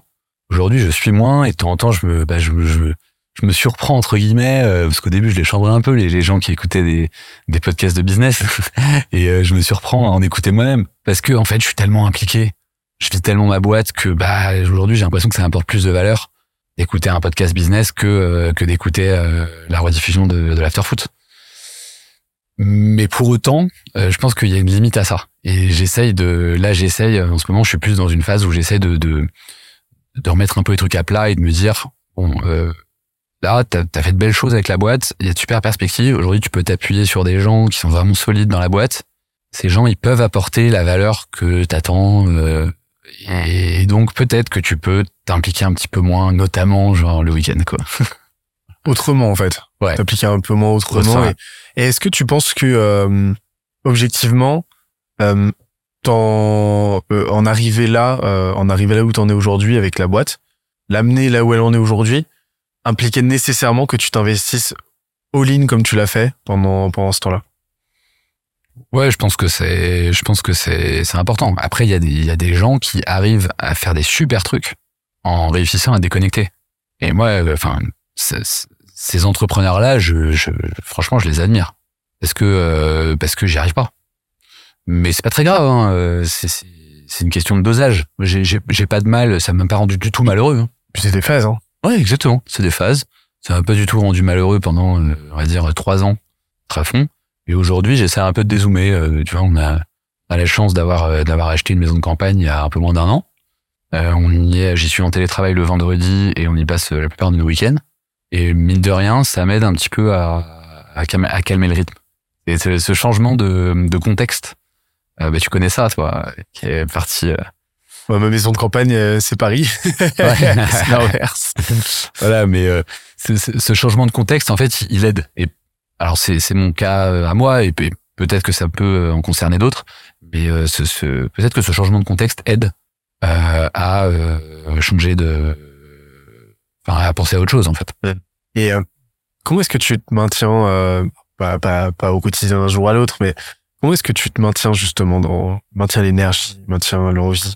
Est-ce que tu as des rituels, des choses que tu spontanées, enfin des choses calculées justement, pas spontanées que tu as mises en place ou euh, Franchement, euh, pas pas particulièrement. non, c'est vraiment Euh, la passion, le drive quoi. Ouais, moi, enfin, ce qui me maintient, c'est quand même que euh, que que que le que le, le projet avance à une certaine vitesse et que du coup la réalité, je dirais, d'un trimestre soit pas la même que celle du trimestre d'après. J'ai j'ai constaté ça depuis le début. À un moment, je, je me suis posé, je me suis dit, mais en fait, euh, les, les vrais changements, ils interviennent tous les combien de temps? Et en tout cas pour notre projet, euh, je, je trouve que c'est tous les tous les trimestres. Ok. Tous les trimestres, je, je- ce que je fais, ça change vraiment. Et du coup, bah, j'apprends de nouveaux trucs et c'est ce qui fait que je me maintiens. Et après, euh, ce qu'il faut aussi que tu te maintiens dans le projet, c'est d'être euh, galvanisé par le fait que ça marche, que tu as des super enjeux. euh, voilà. Nous, on a connu une période où ça marchait pas, puisqu'on était fermé. Euh, et à ce moment-là, on a quand même réussi à se maintenir dedans avec euh, une vraie flamme et avec un vrai espoir que ça décolle euh, à la réouverture. Aujourd'hui, on a la chance d'être dans une euh, période où vraiment euh, tout, tout marche vraiment bien. Je j'espère que ça va durer au max. Peut-être que ça durera pas. Euh, mais en tout cas, aujourd'hui, c'est c'est ça qui fait te lever. C'est putain, tu vois les chiffres, tu vois que ça marche, tu vois que les équipes sont dedans, tu vois que, enfin, t'es- t'es- t'essayes au max de fédérer tout le monde, de de, de, de mettre tout le monde au, au diapason des nouveaux objectifs. euh, et c'est ça, c'est un truc de malade. D'autant plus que en fait, nous, on a quand même, on a quand même une- quelque chose, enfin un défi à relever que, que n'ont pas forcément des, des startups, on, va dire classiques. Euh, c'est que on a quand même des, des salariés qui ont des préoccupations assez différentes. Euh, tu vois, entre entre le chargé d'accueil qui est euh, génial, qui est euh, qui est en province et euh, enfin ou à Paris d'ailleurs, et qui accueille les clients dans les centres et dont le drive en fait c'est principalement d'accueillir des clients, de kiffer le relationnel, etc. Et de l'autre côté, des cadres euh, qui ont vocation à être dirigeants d'une boîte qui, qui tourne bien et tout, et qui ont euh, des, des, des ambitions pro qui sont les leurs et qui sont, euh, on va dire, euh, relativement élevées, euh, et ben c'est pas les mêmes choses. Et pour, pour autant, il faut que tu racontes euh, une histoire et que tu arrives à emmener tout le monde. Euh, tu vois, quand, quand tu dis ouais, demain on va euh, on va attaquer l'international, on va on va viser une centaine de centres euh, fin 2025 pour emmener celui qui qui gère le centre de Bordeaux le samedi après-midi. Euh, tu vois, potentiellement ça lui parle pas quoi. Et donc bah, tout notre enjeu c'est ça et ça ça ça pour le coup ça me maintient dans le game ouais. Ok. Ok, c'est te nourrir en fait, c'est c'est te créer. Je parle souvent de flywheel, etc. Mais c'est vraiment te créer cet environnement qui te permet de recevoir du l'énergie, de la validation entre guillemets au quotidien et Ouais. te nourrir de tout ça. L'aventure humaine, elle est, elle est importante. Ouais. Et ça, c'est, je crois que c'est, je pense que c'est le rugby qui m'a donné ça, beaucoup. Euh, c'est très bien, hein, évidemment, on drive tous nos boîtes en se demandant si les chiffres sont au rendez-vous et si on fait de la croissance et si on gagne de l'argent. Normal, c'est un peu le principe. Euh, mais euh, il y a des accomplissements humains quand même qui, euh, qui dépassent ça largement. Si demain, par euh, chose qui ne risque pas d'arriver, que je te souhaite pas du tout, mais demain, Quiz Room, tu, tu disparais. Ouais. Tu veux remonter un truc, Ouais. j'imagine après un petit break, mais euh, tu, Ouais, tu décides ça. de remonter un truc. C'est quoi les premières actions que tu mets en place? Euh, ouais, donc, euh, alors l'hypothèse, c'est que Quizroom se crache, hein, donc je, je, je n'en tire rien. euh, Alors, ça disparaît. Genre vraiment, c'est euh, Ok, baguette magique, ça disparaît. d'accord. Euh, Exercice, euh, exercice euh, mental. euh, difficile, hein Difficile. C'est vrai que pour être tout à fait transparent, je me suis pas vraiment projeté là-dedans. Même si ça m'arrive, parce qu'il faut pas, faut pas se croire arrivé. Ça m'arrive de d'imaginer que que ça puisse euh, un plus marcher, voilà. Qu'est-ce que je ferais? Ouais, je pense que je me pose. Peut-être que je ferais un truc complètement différent, parce que je pense que la déception serait tellement importante que j'irais peut-être vers un projet où il n'y a pas de drive financier. J'irais peut-être vers un truc euh, associatif ou euh, ouais, il me faudrait il me faudrait une transition euh, parce que malgré tout, euh, bah, quand tu commences à gagner ta vie avec ta boîte, c'est c'est cool et t'es- voilà, t'espères avoir un retour de ça parce que parce que au fond de toi, tu te dis j'ai réussi à faire un truc qui marche bien et j'aimerais bien un jour que ça puisse euh, que ça puisse se, se, se traduire potentiellement un peu dans ma vie perso. Et donc si tout s'écroule, il y, y, y a forcément une déception. Et donc je me dis bah, peut-être que pour l'éponger, euh, ce serait un, truc complètement différent. Ok. Je sais pas si j'ai vraiment répondu à ta question, parce que la question c'était de savoir quels étaient les premiers trucs que je mettrais en place. En l'occurrence, je sais pas, puisque je sais pas quel serait le, le projet, mais euh, ouais, ça serait un truc différent. Ok. Et euh, ça a été quoi les les euh, alors tu tu m'as dit que tu réfléchissais en quarter? Euh, euh, tu réfléchissais à titre que perso, ouais. euh, que t'avais euh, rétrospectivement observé que c'était pendant les quarters enfin, que l'échelle de temps euh, des grands changements de ton côté Ouais. euh, ce c'est plutôt au trimestre. C'était quoi tes gros apprentissages là, ou perso, n'importe quoi de ces de ces derniers trimestres? Alors, euh, on, on a eu une grosse phase où les apprentissages ils étaient RH. Ok. Euh, parce que on a on a recruté pas mal de gens. Euh, on, on a recruté euh, notamment des, des, des alternants qui euh, qui sont top, hein, mais qui, euh, qui qui sont issus d'une génération euh, qui euh, raisonne pas forcément comme la mienne, donc il a fallu apprendre des choses. Voilà, on a des on a des alternants qui qui, enfin, j'ai un exemple, hein, qui, qui en gros sont venus nous demander des, des heures sup parce qu'ils avaient fait une heure de plus par-ci, une heure de plus par-là. Et c'est vrai que moi, j'étais pas, j'étais pas préparé à ça. hein. Quand, quand j'étais en stage de fin d'études, je bossais 12 heures par jour, hein, je gagnais 400 euros par mois, et, euh, et je, je trouvais ça normal. Euh, alors, c'est probablement pas du tout une bonne chose, hein. mais euh, du coup, voilà, il y a, y a cet apprentissage de euh, comment évolue le monde du travail, euh, et euh, pour essayer de, de se mettre en, de se mettre en lien avec ça euh, faire en sorte d'avoir une politique sociale, créer une politique sociale. Pas évident hein, quand tu quand t'as pas été formé à ça, que c'est ta première boîte qui qui a une vraie démarche de recrutement. Définir ta politique sociale, t'entends des trucs à gauche et à droite, mais t'as aussi d'avoir envie d'avoir quelque chose de singulier qui ressemble à ta boîte en termes d'ADN. Euh, et donc euh, construire cette politique à la fois en réaction à des trucs qu'on n'a pas bien fait et à la fois en anticipation par rapport à ce qu'on veut faire demain. Euh, ça, ça a été un gros, gros sujet pendant, euh, pour le coup, pendant six mois, je dirais, sur la fin d'année 2022, enfin la deuxième partie de 2022. On a beaucoup structuré ça, notamment avec euh, avec Stéphanie qui s'occupe de ces sujets-là. T'as recruté ouais quelqu'un. euh, Euh, exactement. Et, euh, donc ça, ça a été le gros truc, ça a été les RH et plus globalement le sujet de la structuration. Euh, parce que passer d'une boîte de 15 à 40, c'est c'est plus du tout euh, c'est plus du tout la même façon. Enfin, je, je t'apprends rien, mais c'est euh, voilà, il faut tout processer, il faut euh, mettre des grilles de salaire parce que euh, sinon ils gagnent pas les mêmes trucs et que forcément ça leur revient aux oreilles. Et, euh, et il faut surtout préparer sans arrêt la suite. C'est-à-dire quand t'es 15 et que tu passes à 20, bah il faut se demander comment tu vas être à 40. Et quand t'es 40, il faut te demander comment tu vas être quand tu vas être 80, quoi. Donc ça, ça a été beaucoup de boulot. Là, depuis le début d'année, depuis le début de l'année, on est vraiment sur la, la, la construction d'un plan de croissance durable. Comment est-ce qu'on emprunte aujourd'hui des, des, des montants plus importants qui nous permettent d'avoir des, des, des, effets de levier plus importants sur la croissance? Avant, on empruntait pour chaque centre. Aujourd'hui, on emprunte des, des enveloppes pour pouvoir ouvrir plein de centres d'un coup. Ça fait aussi gagner du temps. Mais en face, il faut mettre les équipes pour pouvoir déployer, parce que ouvrir des centres, c'est du boulot. Euh, voilà, là, on est là-dessus. Et puis euh, là, l'enjeu du semestre qui vient de démarrer, enfin, du trimestre qui vient de démarrer, c'est vraiment euh, d'aller vers une prise de décision sur euh, sur la suite et notamment sur l'international puisque nous on va avoir quand même bientôt maillé le territoire français on n'aura plus beaucoup de villes à adresser d'ici deux trois ans en France et donc on aimerait bien commencer à planter des graines à l'étranger. Et l'enjeu c'est de savoir bah, quels sont les marchés les plus porteurs euh, quels sont les marchés où le loisir d'intérieur est le plus dynamique. Euh, est-ce que les modèles économiques dans ces pays-là sont aussi euh, euh, sont aussi intéressants que celui de la France Et du coup, réussir dans une démarche presque de consultant, tu vois, à déterminer dans quel ordre on fait les pays? Est-ce que ces pays on va les adresser en succursale? Est-ce qu'on va faire de la succursale et de la franchise Est-ce que potentiellement on va y faire que la master franchise? C'est ce qu'on a fait en Australie d'ailleurs. L'Australie c'était une opportunité, ça ne montre pas forcément dans le plan de base, mais on a vendu une master franchise. Pour ceux qui savent pas ce que c'est, c'est un, ça veut dire qu'on a cédé l'intégrité du territoire à une seule et unique personne et que lui, il a la responsabilité de développer euh, le concept dans ce pays-là, dans, pays, ouais? dans un, espace-temps qui est qui est euh, déterminé euh, dès le départ, qui est en l'occurrence de trois ans. Et s'il atteint son objectif de développement, à ce moment-là, il maintient son exclusivité. Et s'il atteint pas ses objectifs, à ce moment-là, il perd l'exclusivité. Et nous, on peut à nouveau revendre des franchises dans ce pays sans son aval.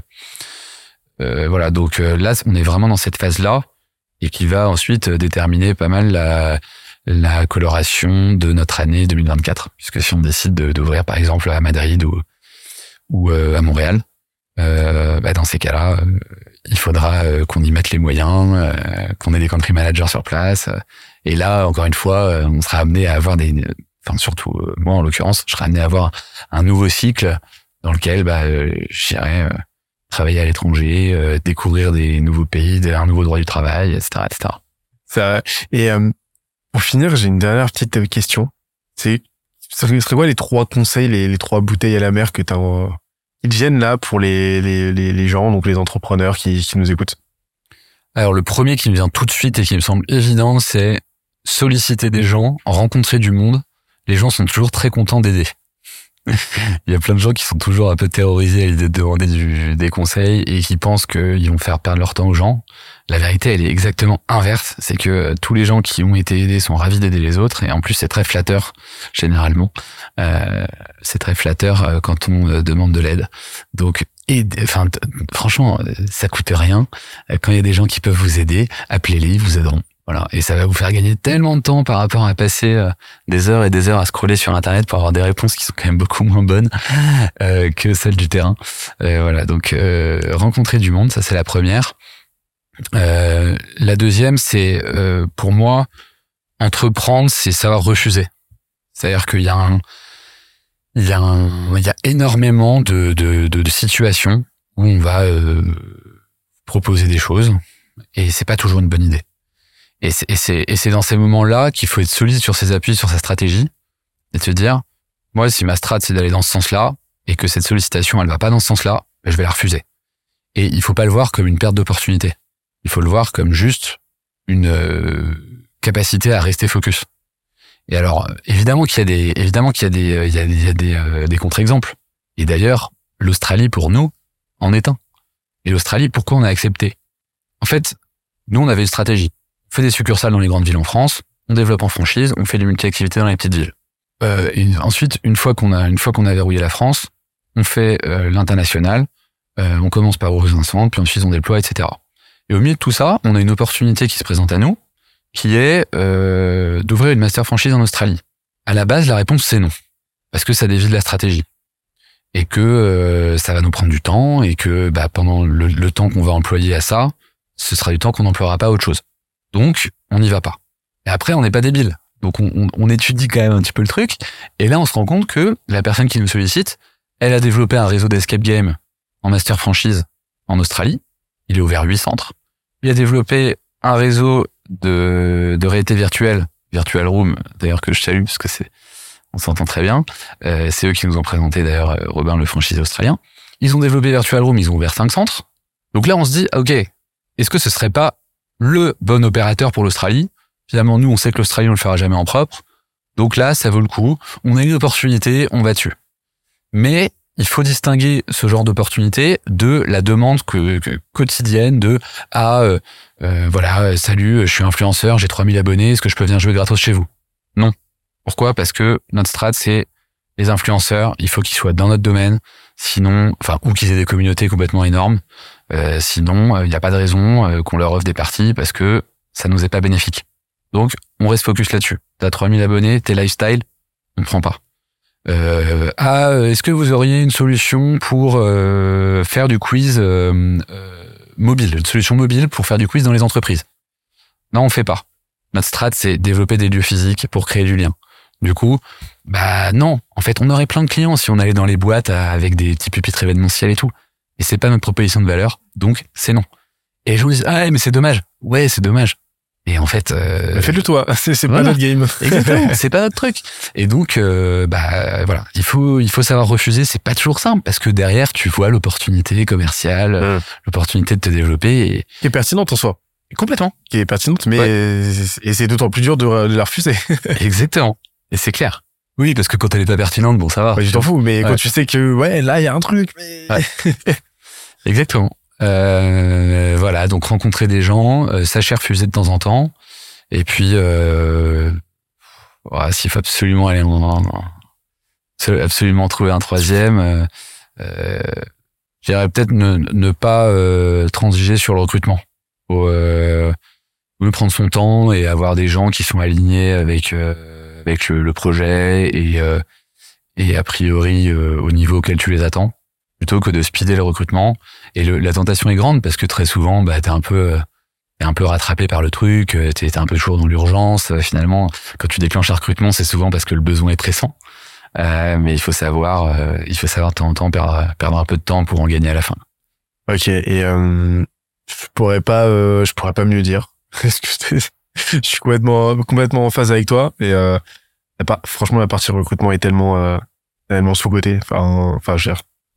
Elle est tellement pas sous côté, sous-estimée en termes d'ampleur et en termes de, de complexité par moment, quoi. C'est vraiment ta- Et en fait, on en revient à ce que tu disais, le, le lien de des trois, euh, le, le lien des, en tout cas des deux derniers euh, points que t'as as soulevé, c'est ta vision, quoi.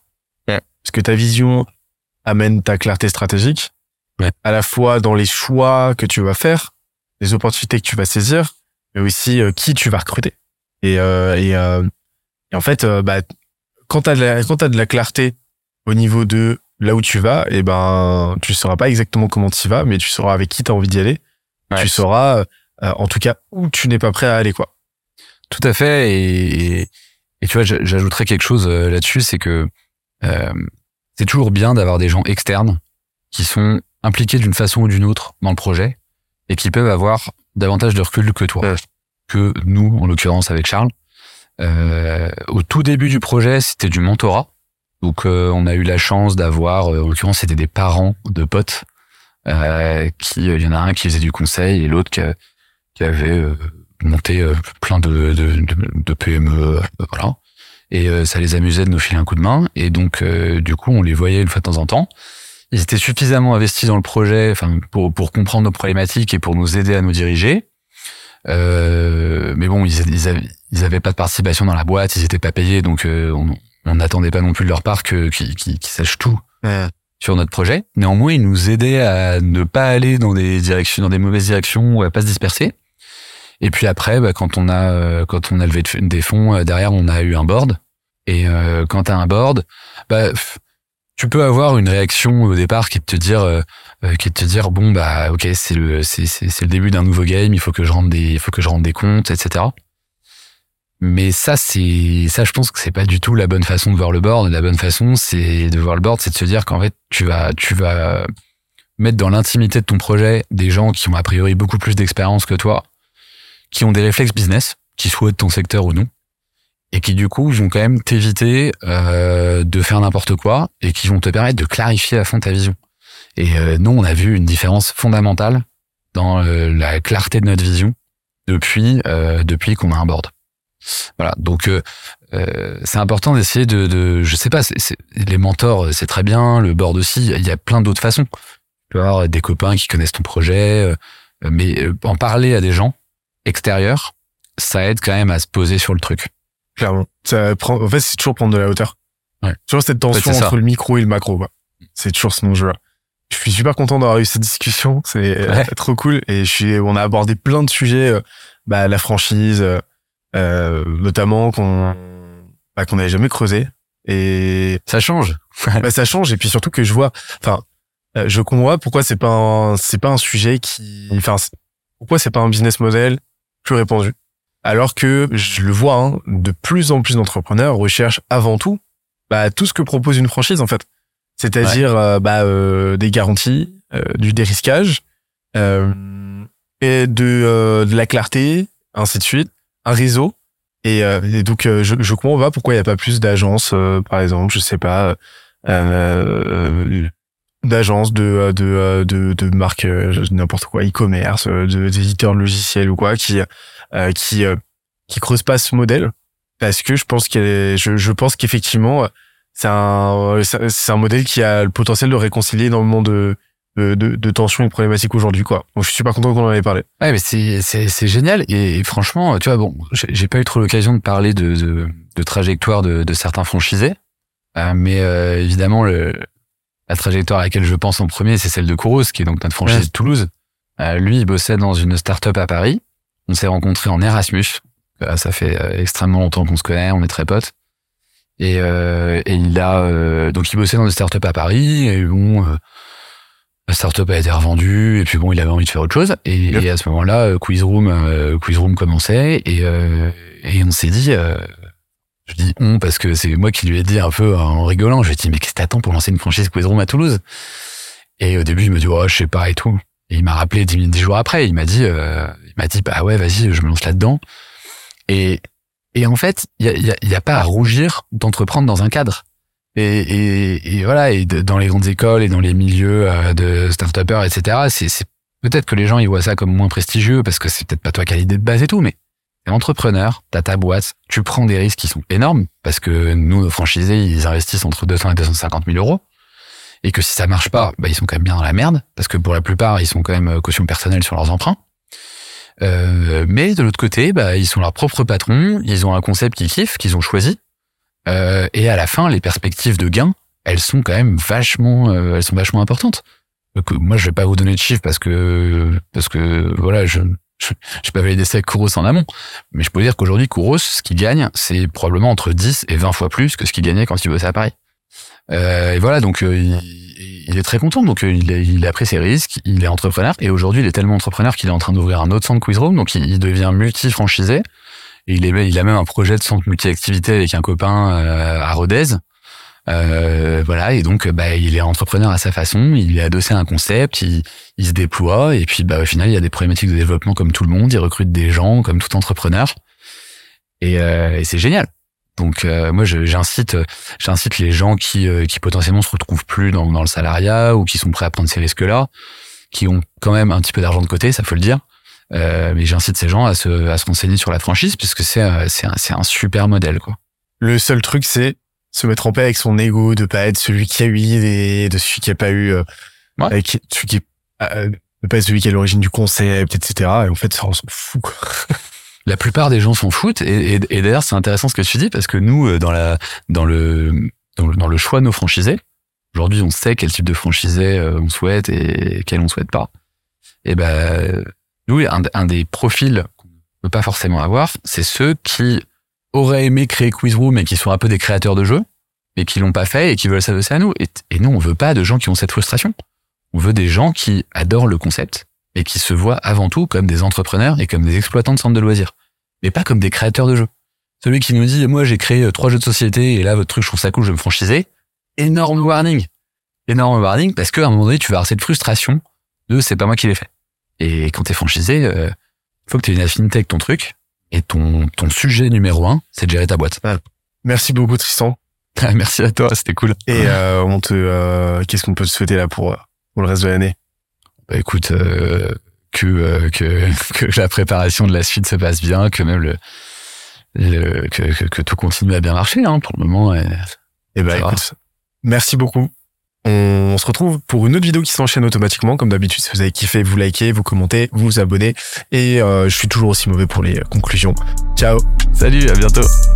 J'espère que l'épisode t'a plu autant que ça nous a plu de l'enregistrer et de le produire. Si c'est le cas, oublie pas de nous laisser une petite note et euh, de le faire tourner autour de toi. Ça nous aide énormément à faire connaître le podcast, à nous faire connaître et à prêcher la bonne parole d'une croissance saine, durable et rapide. En attendant le prochain épisode, on se donne rendez-vous sur scalezia.co, s c a l e z i a.co où tu découvriras des cours, des vidéos et des lives en libre accès pour t'aider à faire décoller ta boîte comme jamais. C'est notre promesse, c'est ça qu'on aime faire et on va continuer de le faire. On se dit à très vite. Bye bye.